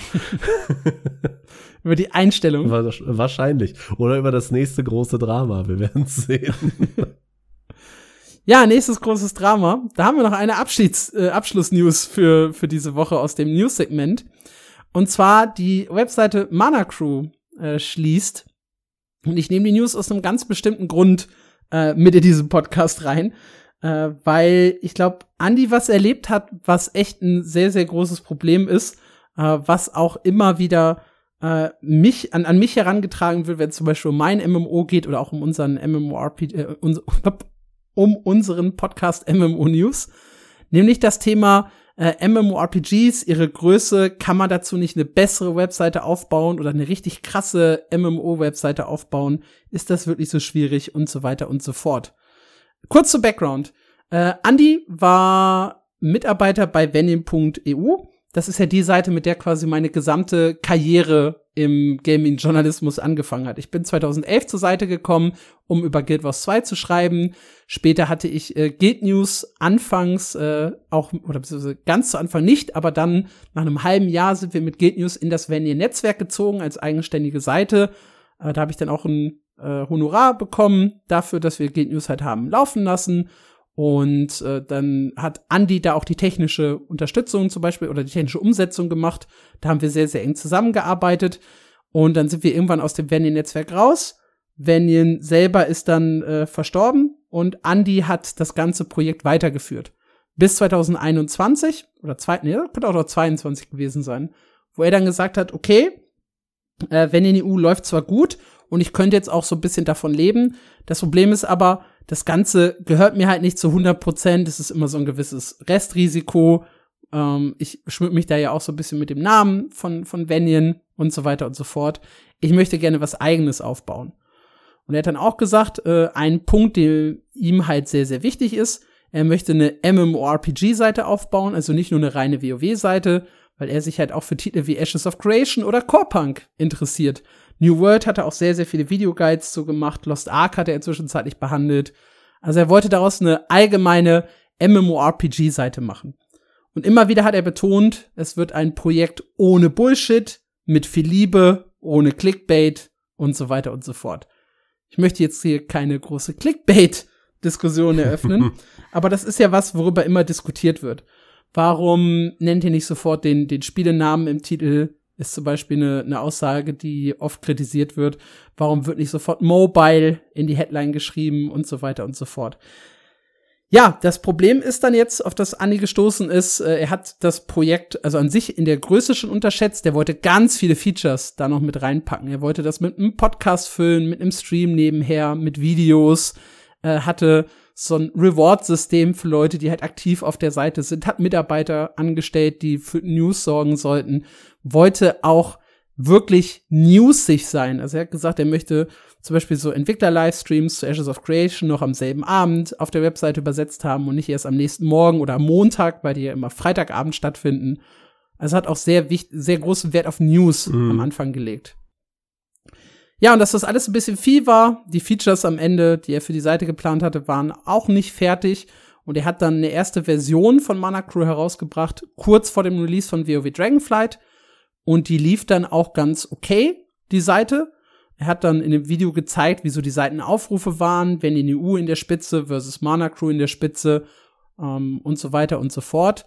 Äh, nur leider war Mana Crew halt nicht so groß wie wenn in EU. Ähm, blieb so ein, ungefähr ein Viertel, ein Viertel bis die Hälfte von der Größe von Vendian in der Spitze. Und am Ende war es halt auch nicht mehr so multi-MMOig, wie er es haben wollte. Es gab ein paar Ashes of Creation News, ein paar Core News und halt vor allem WoW. Mit Guides und Menüs und allem drum und dran. Ja, und jetzt hat er halt die Reißleine gezogen und gesagt, äh, er möchte das, er wird das Projekt nicht weiterführen. Mana Crew bleibt jetzt erstmal bestehen als Seite, es kommen aber keine neuen News. Auf dem YouTube-Kanal hat er alle Videos auf äh, nicht gelistet geschaltet. Und ja, er hat auch selber keinen Bock mehr auf WoW. Das ist auch ganz wichtig. Er hat selber gesagt, er hat sich jetzt seit zwei Monaten nicht mehr eingeloggt. Ist halt auch schlecht für eine WoW-News-Seite, wenn man kein WoW spielt. ja.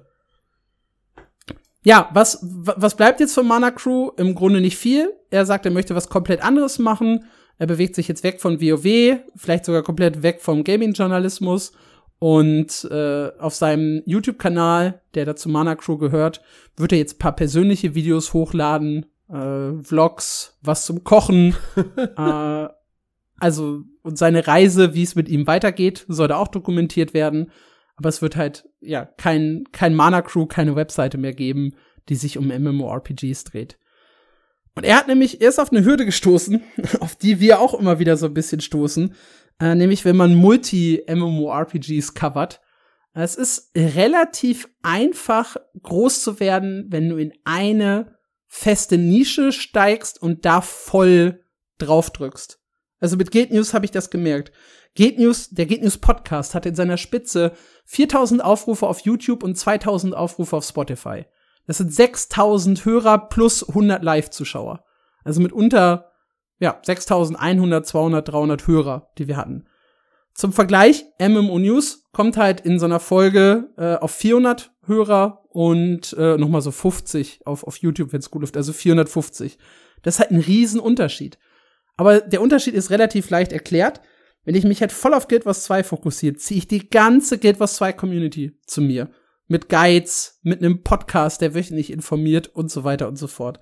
Mit einem allgemeinen MMORPG-Projekt spreche ich meistens nur Leute an, die halt von MMORPG zu MMORPG hüpfen. Und das ist halt eher die Nische. Ja. Die meisten bleiben halt ihrem Spiel treu. Und das ist halt einer der Gründe, warum wir auch auf mein MMO manche Spiele einfach nicht so deep covern, obwohl wir es gerne würden. Ich würde zum Beispiel nichts lieber tun, als drei Guild Wars 2 News am Tag zu machen, jeden Blogpost durchzuexerzieren, äh, Videos dazu zu machen, wie bestimmte Erfolge funktionieren und so weiter und so fort. Ich könnte, ich habe es mit Guild News gezeigt, mein Leben mit einem Spiel verbringen. Das Problem ist halt, das funktioniert auf meinen MMO und auf Multigaming-Seiten nicht, weil diese Community sammelt sich schon bei Guild News. Oder ähm, ich müsste halt so viel Zeit investieren in viele Artikel, die halt floppen, dass ich, äh, also dass das halt bei meinen MMO nicht rentabel wäre. Hm. Und deswegen, äh, ja, verfolgt meine MMO da halt einen ganz anderen Ansatz. Deswegen gibt's auch zwischendurch Streamer-News. Deswegen gibt's auch immer mal wieder eine Entertainment-News dazwischen. Äh, weil das halt einfach, ja, Klickgaranten sind und am Ende das finanzieren, was die MMORPGs halt nicht leisten können, weil sie eben nicht so groß sind in der Masse.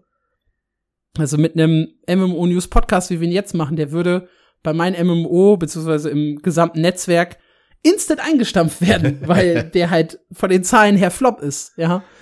Und das ist Jetzt vollkommen könnte, okay. Jetzt könnte man natürlich äh, argumentieren aus Spielersicht, dass äh, Mana Crew den gut den Weg der guten Seite gegangen ist und aufgehört hat, bevor er Streamer News gemacht hat. Ich glaube, das macht dann die nächste Diskussion auf. Aber ich sehe auf jeden Fall den Punkt. Man muss natürlich gucken, dass man sich irgendwie finanzieren kann, wenn man das Ganze beruflich und nicht als Hobby macht. Ja, und das war ja auch sein Wunsch. Er wollte ja sogar Leute oder er hat sogar Leute angestellt, die er halt auch teilweise bezahlt hat.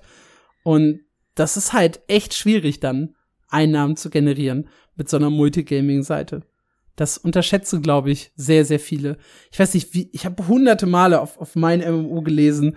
Ja, macht doch mehr zu MMORPGs. Es gibt doch so viel. Und ihr könntet doch da noch mal in ESO tief eintauchen, in Final Fantasy tief eintauchen und so weiter. Nee. Wir haben nicht die Community von einem Final Fantasy, die Deep Guides haben wollen.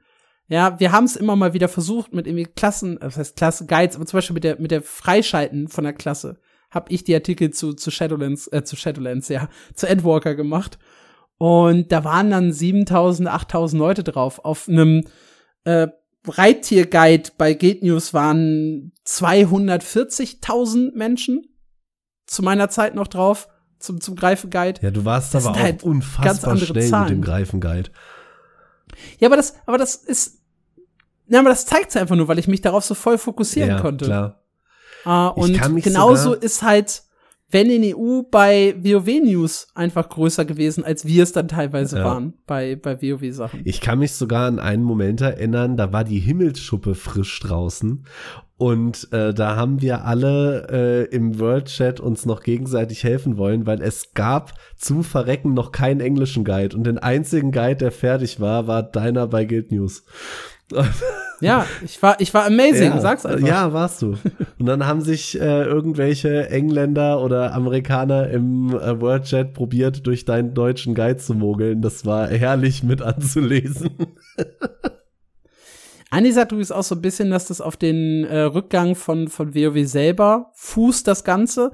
Ich will's gar nicht ausschließen. Dragonflight war halt nicht so groß wie Shadowlands, aber es ist halt trotzdem ein allgemeines Problem, äh, dass du einfach mit MMORPGs hast. Und das sollte einfach nur mal so ein kleiner Exkurs sein von, von meiner Perspektive. Wenn euch das Thema super doll interessiert, schreibt's bitte in den Feedback-Channel. Vielleicht machen wir immer mal so ein eigenes Special, ne, wo wir einfach mal so über unsere Branchenmeinungen und Erfahrungen und sowas reden und uns dann voll in die Nässe setzen, 17 NDAs brechen und äh, versehentlich den Gaming-Journalismus zum, zum Einsturz bringen. Inside wir- Gaming News. weil wir äh, nachts betrunken was aufnehmen und äh, im Reddit veröffentlichen. ja. Normaler Dienstag. Gut, wir sind schon beim Thema WoW, dann lass uns auch mal kurz rüberhutschen in die äh, Top 6. Die machen wir heute ein bisschen kürzer, weil wir müssen so langsam zum Ende kommen. Wie gesagt, wir sind in der Gamescom-Vorbereitung beide. Äh, Alas Asche äh, gehört zu den seltensten Reittieren in WoW. Und derzeit gibt es, es sieht super cool aus, ist so ein äh, Phönix, bisschen äh, durchschimmernder, brennender Phönix. Äh, super cooler Skin. Und derzeit läuft die Zeitwanderung The Burning Crusade. Und darüber bekommt ihr eine Bonuschance auf das Reittier. Denn das ist super selten zu bekommen. Ich glaube, es wird einfach random gedroppt. Und das ist, äh, die, die, die Chance ist halt sehr, sehr gering. Und solange das Event läuft, ist diese halt erhöht. Das heißt, wenn ihr Bock habt, das zu spielen, äh, zu, zu bekommen, dann solltet ihr jetzt spielen. Die Dropchance liegt bei 1,7 Prozent und ihr habt nur einen Versuch pro Woche Oh pro Charakter. Ja, deswegen derzeit läuft das Bonus-Event. Äh, nutzt das und da habt ihr die Chance, Allahs Asche abzugreifen. Yay. Äh, wo wir bei Bonuseffekten sind, äh, derzeit läuft noch das Drachenrennen-Event in der alten Welt. Äh, es sind 16 verschiedene Drachenrennen. Äh, das nennt sich Kalimdor-Pokal. Und wenn man da aktiv und sehr erfolgreich ist, dann gibt es zur Belohnung ein schickes Rüstungsset. Und dieses Set könnt ihr halt nur bekommen, nur noch zwei Wochen lang bekommen. Genauer gesagt endet das Ganze am 28.8. Also für euch noch, äh, ja, wahrscheinlich nur noch fünf Tage, wenn ihr das Ganze hier hört. Äh, das sollte allerdings noch reichen, um das Ding zu bekommen, wenn ihr es bisher noch nicht versucht habt. Ähm, ihr braucht für das gesamte Set 140 Abzeichen. Ja, und dann habe ich noch eine kuriose News zu WoW äh, schreiben dürfen, die so ein bisschen den Abgrund äh, der ja, Gaming-Gesellschaft repräsentiert. Oh ja. Nämlich Erpressung in Dungeon-Gruppen. äh, wir haben hier, um genau zu sein, die Schlüsselstein-Dungeons. Und für diese Keystone-Dungeons äh, ist es so, dass man nachträglich keine Mitglieder mehr in die Gruppe einladen kann. Heißt, wenn man einmal mit einer Gruppe losgezogen ist und auch schon viel Zeit darin verbracht hat, dann muss man auch mit dieser Gruppe das Dungeon beenden oder den Dungeon beenden. Ja, andernfalls war der halt verschwendet. Und in diesem speziellen Fall haben ein Paladin und ein Todesritter-Tank sich zusammengeschlossen und gesagt, hey, an die restlichen drei Leute, ihr zahlt uns jetzt mal dick Kohle, 50.000 Gold, und äh, andernfalls gehen wir einfach aus der Gruppe raus und ihr könnt den Run nicht beenden. Wenn das halt ein DD alleine versucht, kann man es halt vielleicht trotzdem noch schaffen, gerade nur bei der Stufe plus 16. Das äh, geht wohl. Wenn der Heiler geht, besteht vielleicht noch eine minimale Chance. Geht aber der Tank, ist der Run eigentlich hinüber, geht ein Tank und ein DD, äh, ist das Ding halt vorbei. und deswegen haben die mal kurz gesagt, hier zahlt uns mal 50.000 Tacken. Und ansonsten machen wir nicht weiter. Äh, lustig ist halt, der Spieler oder ein Spieler aus der Gruppe hat das Ganze dann halt öffentlich gemacht auf Twitter. Auf Twitter ging das Ganze dann rum. Es hat auch der Gildenleader von dem Paladin mitbekommen, was da passiert ist mit der Erpressung. Hat dann einen Livestream veranstaltet, wo er im Livestream den Typen gekickt hat und das so richtig zelebriert hat, als hätte er irgendwie die Menschheit gerettet mit der Aktion. äh, der musste danach auch sein äh, Radar.io äh, äh, Profil äh, auf privat stellen, weil er so ein bisschen angefeindet wurde auf der Webseite. Und ja, das Kuriose ist halt, die Spieler Witze darüber, dass das Gold ja am Ende einen Wert von irgendwie 1 Euro oder 1,50 Dollar hatte, den die da äh, raus erpressen wollten nach 30 Minuten Spielzeit. Die hätten halt lieber äh, eine Stunde für den Mindestlohn arbeiten sollen, als da ihren Account zu riskieren für die Aktion. Das stimmt, sie hätten Weil- halt 500.000 Gold fordern sollen. Das ist viel sinnvoller. Da gab es auch eine ne gute Theorie. Was ist der Sweet Spot, den man noch bereit ist zu zahlen und ab welchem Punkt scheißt man dann einfach auf seine 30 Minuten, die man in dem Dungeon verbracht hat? Und die meinten, 50.000 wäre vielleicht noch so ein Spot, den die Leute auch tatsächlich bezahlen, weil sie das Ding einfach beenden wollen, den Run. Wenn du halt höher gehst, äh, scheißen sie einfach drauf, dass du es überhaupt versucht hast, sie zu erpressen. Lange Rede, kurzer Sinn. Die Spieler fordern, dass für sowas ein Permaban kommt. Den Permaban gab es zumindest Stand Freitag noch nicht. Ich habe jetzt seitdem nicht mehr das Ganze aktualisiert. Äh, aber ich schätze mal, dass da nicht zu sehr von Blizzard nachgegangen wird, mehr zwei Wochen nach der News. Denke ich auch Das nicht. fände ich irgendwie komisch. Ich muss auch sagen, natürlich ist das eine absolut unterirdisch unmenschliche Aktion. Trotzdem finde ich, äh, fände ich ein Permaban jetzt echt nicht gerechtfertigt von durch die Echt? Geschichte. Ah, doch, ich finde, das ist so asozial. Ja, du kannst doch niemand permabannen dafür, dass er halt eine halbe Stunde. Ingame Leute erpresst. Äh, Oh doch, was, hat, was schon. hat er denn unterm Strich erpresst? Also 50.000 Gold, oh, Strich, Strich, eine halbe Stunde Spielzeit. Willst du jetzt jemanden permanent bannen, weil er dir eine halbe Stunde Spielzeit kaputt macht? Das finde ich ein bisschen too much. Ja, weiß ich nicht. Willst du jemanden in den Knast schicken, nur weil er 500 Euro von dir erpresst hat als 5 Millionen? Ja, finde ich vielleicht ein bisschen Matsch. Nee, finde ich nicht.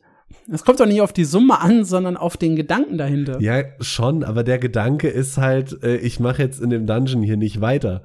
Äh, und dann gehst du halt raus und suchst dir eine andere Gruppe. Also, keine Ahnung. Ich stell, stell, stell mal dein Auto auf eine Kreuzung und sag, zahlt mir alle 500 Euro oder ich fahre hier nicht weiter.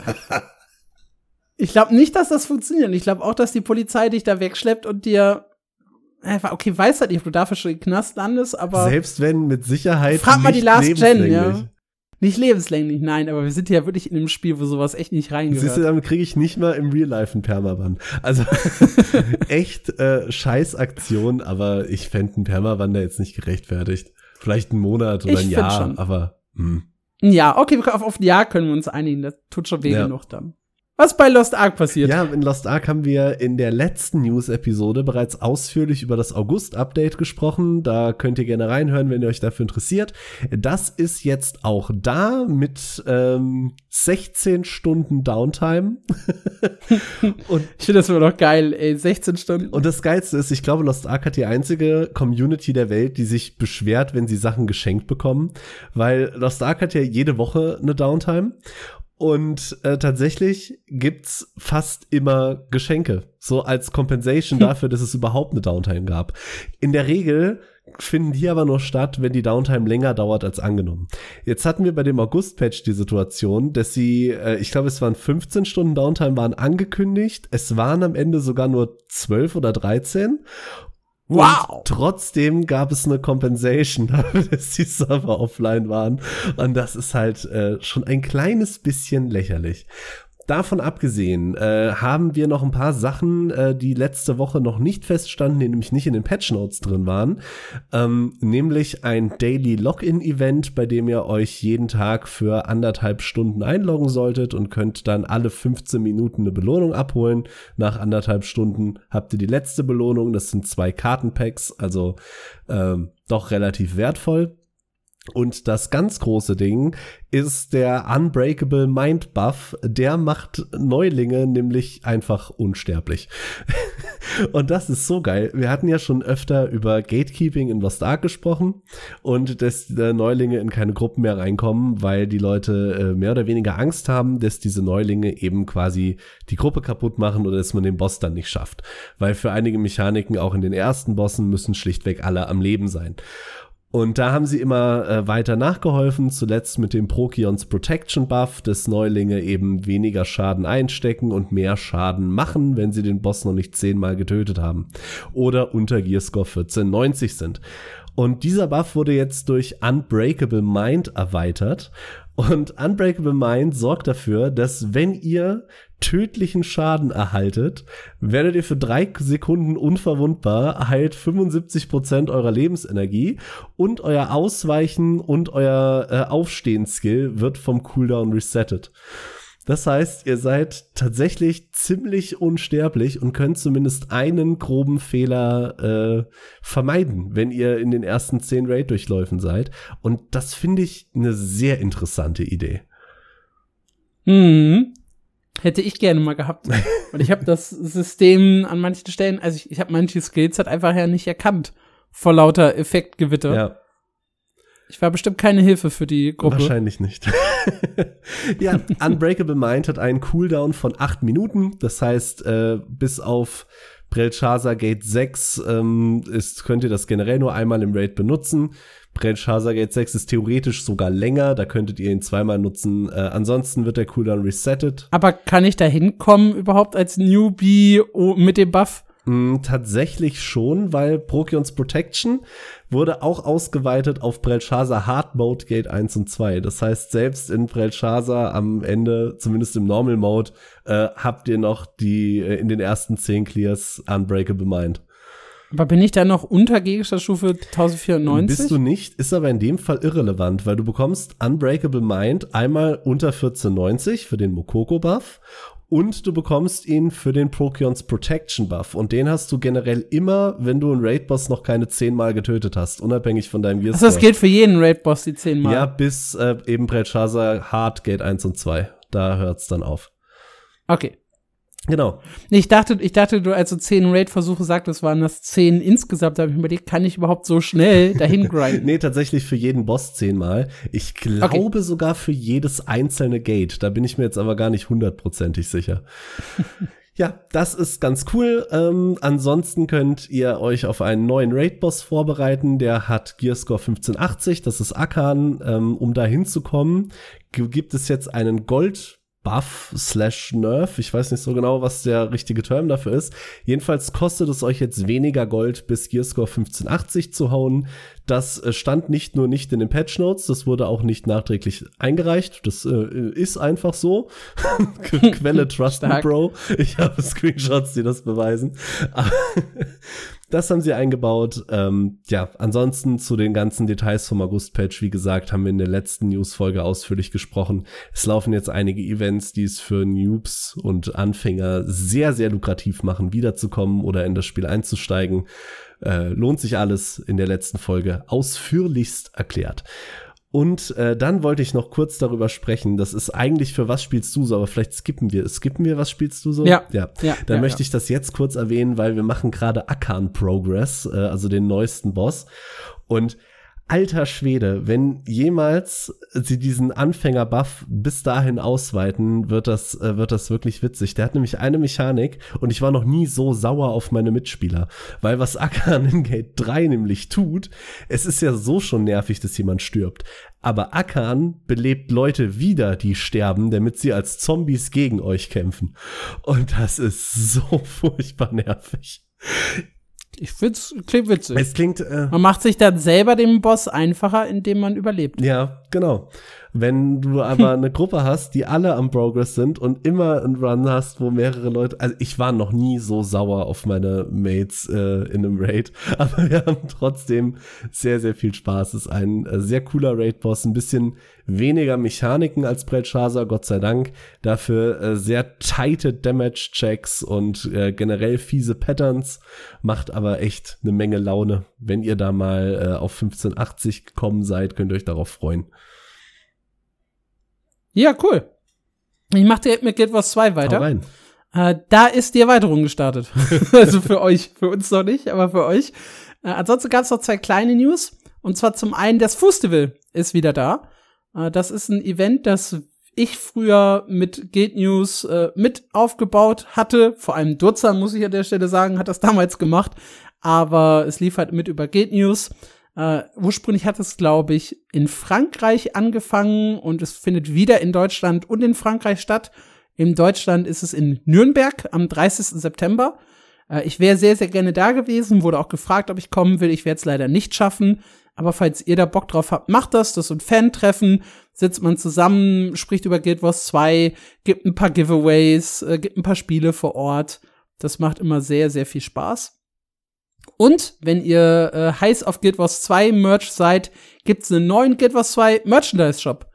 Äh, unter anderem mit einem Guild Wars 2 Skateboard und äh, T-Shirts und einer Tasse zu Secrets of the Obscure. Ähm, da könnt ihr euch ja austoben, wenn ihr voll auf Guild Wars 2 steht. Was das Thema Merch angeht, der Item Merch Shop war ja dann irgendwann zu und den haben sie jetzt wieder aufgemacht. Das ist ja quasi ein Real Life Mount dann. Musst du so sehen. Absolut, ja. Bei ESO gab es ein kleines Entwickler-FAQ und als ich hier drauf geklickt dachte ich so, geil. Die, die Spieler fragen und äh, wir antworten. Und da drehen sich irgendwie 90 Prozent der Fragen um das Thema Gefährten. Ich meine, gut, es war das Thema, aber das habe ich aus der Überschrift halt nicht gesehen, dass das Thema Gefährten war. Ähm, sie denken darüber nach, auch mal Vampir- und Werwolf-Gefährten zu bringen. Ähm, sie suchen auch noch nach Optionen, äh, den Gefährten mehr Befehle zu geben. Zum Beispiel bleibt für eine bestimmte Zeit äh, an einem bestimmten Ort stehen. Das Flagging, was ich in Guild Wars 1 sehr geliebt habe. Und dann gab's noch ein paar wirklich so Deep Dive Nerd-Fragen, irgendwie, wie wurde entschieden, äh, was die Gefährten am liebsten haben wollen oder äh, woher kommt der Typ XY oder sowas, Hintergrundgeschichten. Also leider nicht das große FAQ, was ich mir äh, erhofft habe an der Stelle. Äh, ansonsten gab es das Update 39, das äh, am 5. September für die Konsolen erscheint und für den PC jetzt frisch erschienen ist. Heute wieder, für uns, 21.8. Äh, das war dieses Quality of Life Update mit Quests und Co. Ähm, da haben wir auch, ich glaube, vor vier Wochen mal ausführlich drüber gesprochen. Äh, ist jetzt aber auch nicht so ein spannender Patch, dass ich das noch mal alles erläutern möchte. Bleiben noch Final Fantasy und BDO. Da hat Marc sich krass vorbereitet. Ja, du hattest hier noch bei Final Fantasy jetzt einsteigen reingeschrieben. Da weiß ich nicht so ganz, was du damit meinst, aber ich kann mal kurz vorweggreifen. Nämlich gibt es am 27. Äh, oder ab dem 27. August ein Event. Wir befinden uns weiterhin im Monat des zehnjährigen Geburtstags von Final Fantasy XIV. Das heißt, hier gibt's wieder einige Giveaways und äh, Nebensachen, die dazukommen. Eins davon ist eben ab dem 27. August. Da wird es eine neue Quest im Spiel geben und die beschafft euch das neue Mount, oder ich weiß gar nicht, ob das Mount neu ist, aber es beschafft euch das Mount Rising Phoenix. Das ist ein großer äh, rot-weißer Feuervogel, mit dem ihr dann durch die Gegend fliegen könnt. Das sieht auf jeden Fall recht cool aus. Wenn ihr nicht so auf Fliegen steht, habt ihr eine Chance, äh, den Fat Black Chocobo zu äh, abzustauben. Dafür müsst ihr auf die Twitter-Kanäle von Final Fantasy. Das Gewinnspiel läuft sowohl auf dem englischen, auf dem deutschen und auf dem französischen Twitter-Kanal. Und weil Final Fantasy 14 und 10. Geburtstag wird es insgesamt 14.000 Gewinner geben, äh, die dann den äh, fetten schwarzen äh, Chocobo da auch mitnehmen können. Ja, warum ich das aufgeschrieben habe. Bis zum 31. August läuft noch der, äh, diese Aktion 14 Tage gratis spielen, wenn ihr bereits eine Vollversion von Final, 14, äh, Final Fantasy 14 besitzt, keine aktive Spielzeit derzeit habt und es mindestens 90 Tage her ist, dass ihr das Abo aktiv hattet, dann gibt's halt diese 14 Tage Bonus. Und äh, passend dazu hat halt auf mein MMO unsere neue Autorin Jasmin einen kleinen Guide geschrieben, wieso sich der Wiedereinstieg jetzt gerade lohnt. Wenn ihr also nach unserem Final Fantasy Special angefuchst seid und nochmal einen kleinen Text dazu haben möchtet, dann könnt ihr euch den Artikel einmal ausführlich anschauen.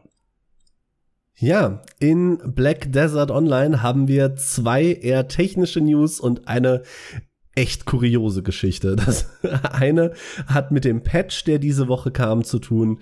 Und da wurde die Respawn Rate in Mani's Realm etwas genervt, also die Schnelligkeit, in der die Monster in eurer eigenen Farming-Zone, die ihr für eine Stunde am Tag betreten könnt, ähm, wurde verringert. Witzigerweise nicht für alle Klassen. In den Patch Notes steht nicht drin, für welche und für welche nicht. Es steht nur mit drin, bei manchen Klassen bleibt es unverändert. Wahrscheinlich für die mit ein bisschen weniger Clear Speed würde ich jetzt einfach mal vermuten. Des Weiteren gibt es ein Event, wo ihr eure Items ähm, auf andere Charaktere kopieren könnt. Das ging ja schon vorher mit einer relativ komplizierten Matheformel, wie viel das Zeug gekostet hat. Ich habe sie gerade nicht mehr im Kopf. Ähm, jetzt gibt es gerade ein Event, wo ihr von einem Händler Marnies Unstable Fuel kaufen könnt. Das Item kostet 10 Millionen Silber und damit könnt ihr eure komplette Ausrüstung auf einen anderen Charakter kopieren und dann einfach mal ausprobieren, ob ihr Spaß damit habt. Da, ähm, der kopierte Charakter hat dann tatsächlich ein paar Einschränkungen, äh, die halten sich aber im Rahmen. Das Einzige, was ich interessant finde, ist, äh, you can't hand ähm, or handle trade items. Das finde ich eine interessante Entscheidung. Ähm, aber ansonsten bietet es sich das eben an, einmalig 10 Millionen Silber bezahlen und einen anderen Charakter quasi auf die gleiche Stufe von eurem Main heben, um da ein bisschen rumzuspielen. Ja, das ist äh, immer wieder ein gutes Event. Genau. Dann gibt es noch ein Event und ich hab's, glaube ich, dreimal gelesen, ums äh, wirklich zu glauben. Und zwar heißt das äh, Event äh, Rabbit Liver Scramble. Jetzt gibt es ähm, bei Black Desert ja immer wieder kuriose Events. Letzten August hatten wir darüber gesprochen, dass die Otter gegen die Pinguine um Sandburgen kämpfen. Äh, diesen Sommer wird's noch ein bisschen kurioser. Ihr müsst nämlich äh, um eine Hasenleber kämpfen von einem Hasen, der noch lebt gehe ich mal stark davon aus. Denn auf dem Event dieser Bild ist ein süßer Hase mit Hut mit der Unterschrift My liver is my own, catch me if you can, Miop. Das Ganze ist ein PvP 7 vs 7 Event wo das eine Team Meeresschildkröten spielt und äh, das Ziel hat, die Leber von dem Hasen zu essen. Und das andere Team sind die Hasen, die das äh, eben verhindern wollen und einen Schlüssel suchen, um dann aus dem, äh, ich glaube, er heißt Ocean Palace oder sowas auszubrechen.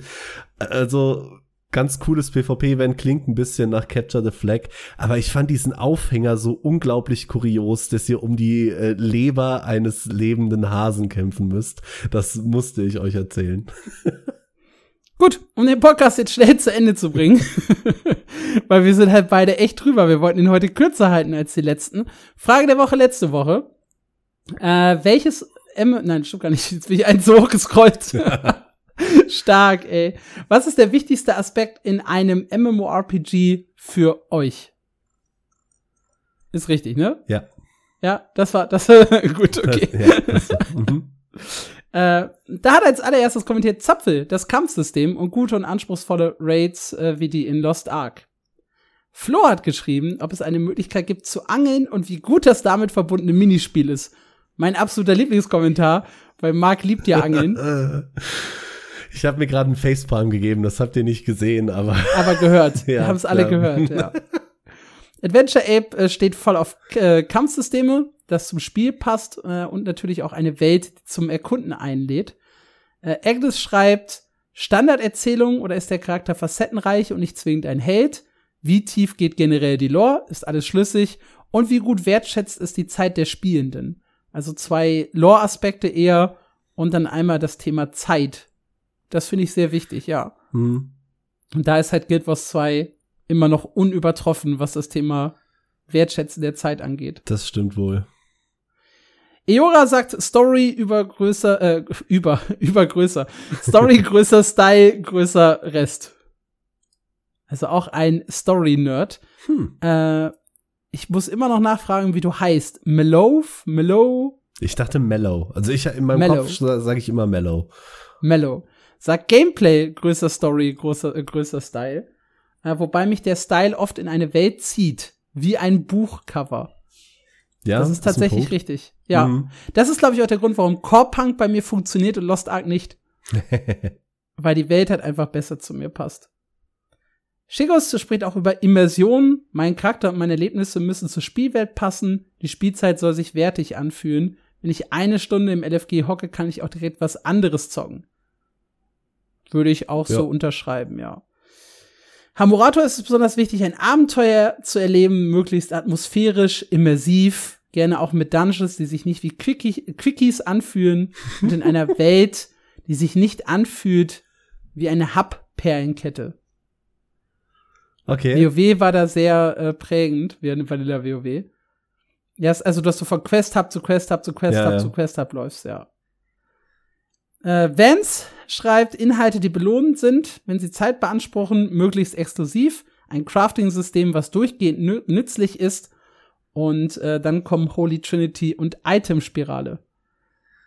Nina Lovegood erfüll, erfüllt hier so ein bisschen Klischee, ja. Auch wenn ich das eigentlich gar nicht so sagen möchte. Aber schreibt als allererstes Fashion.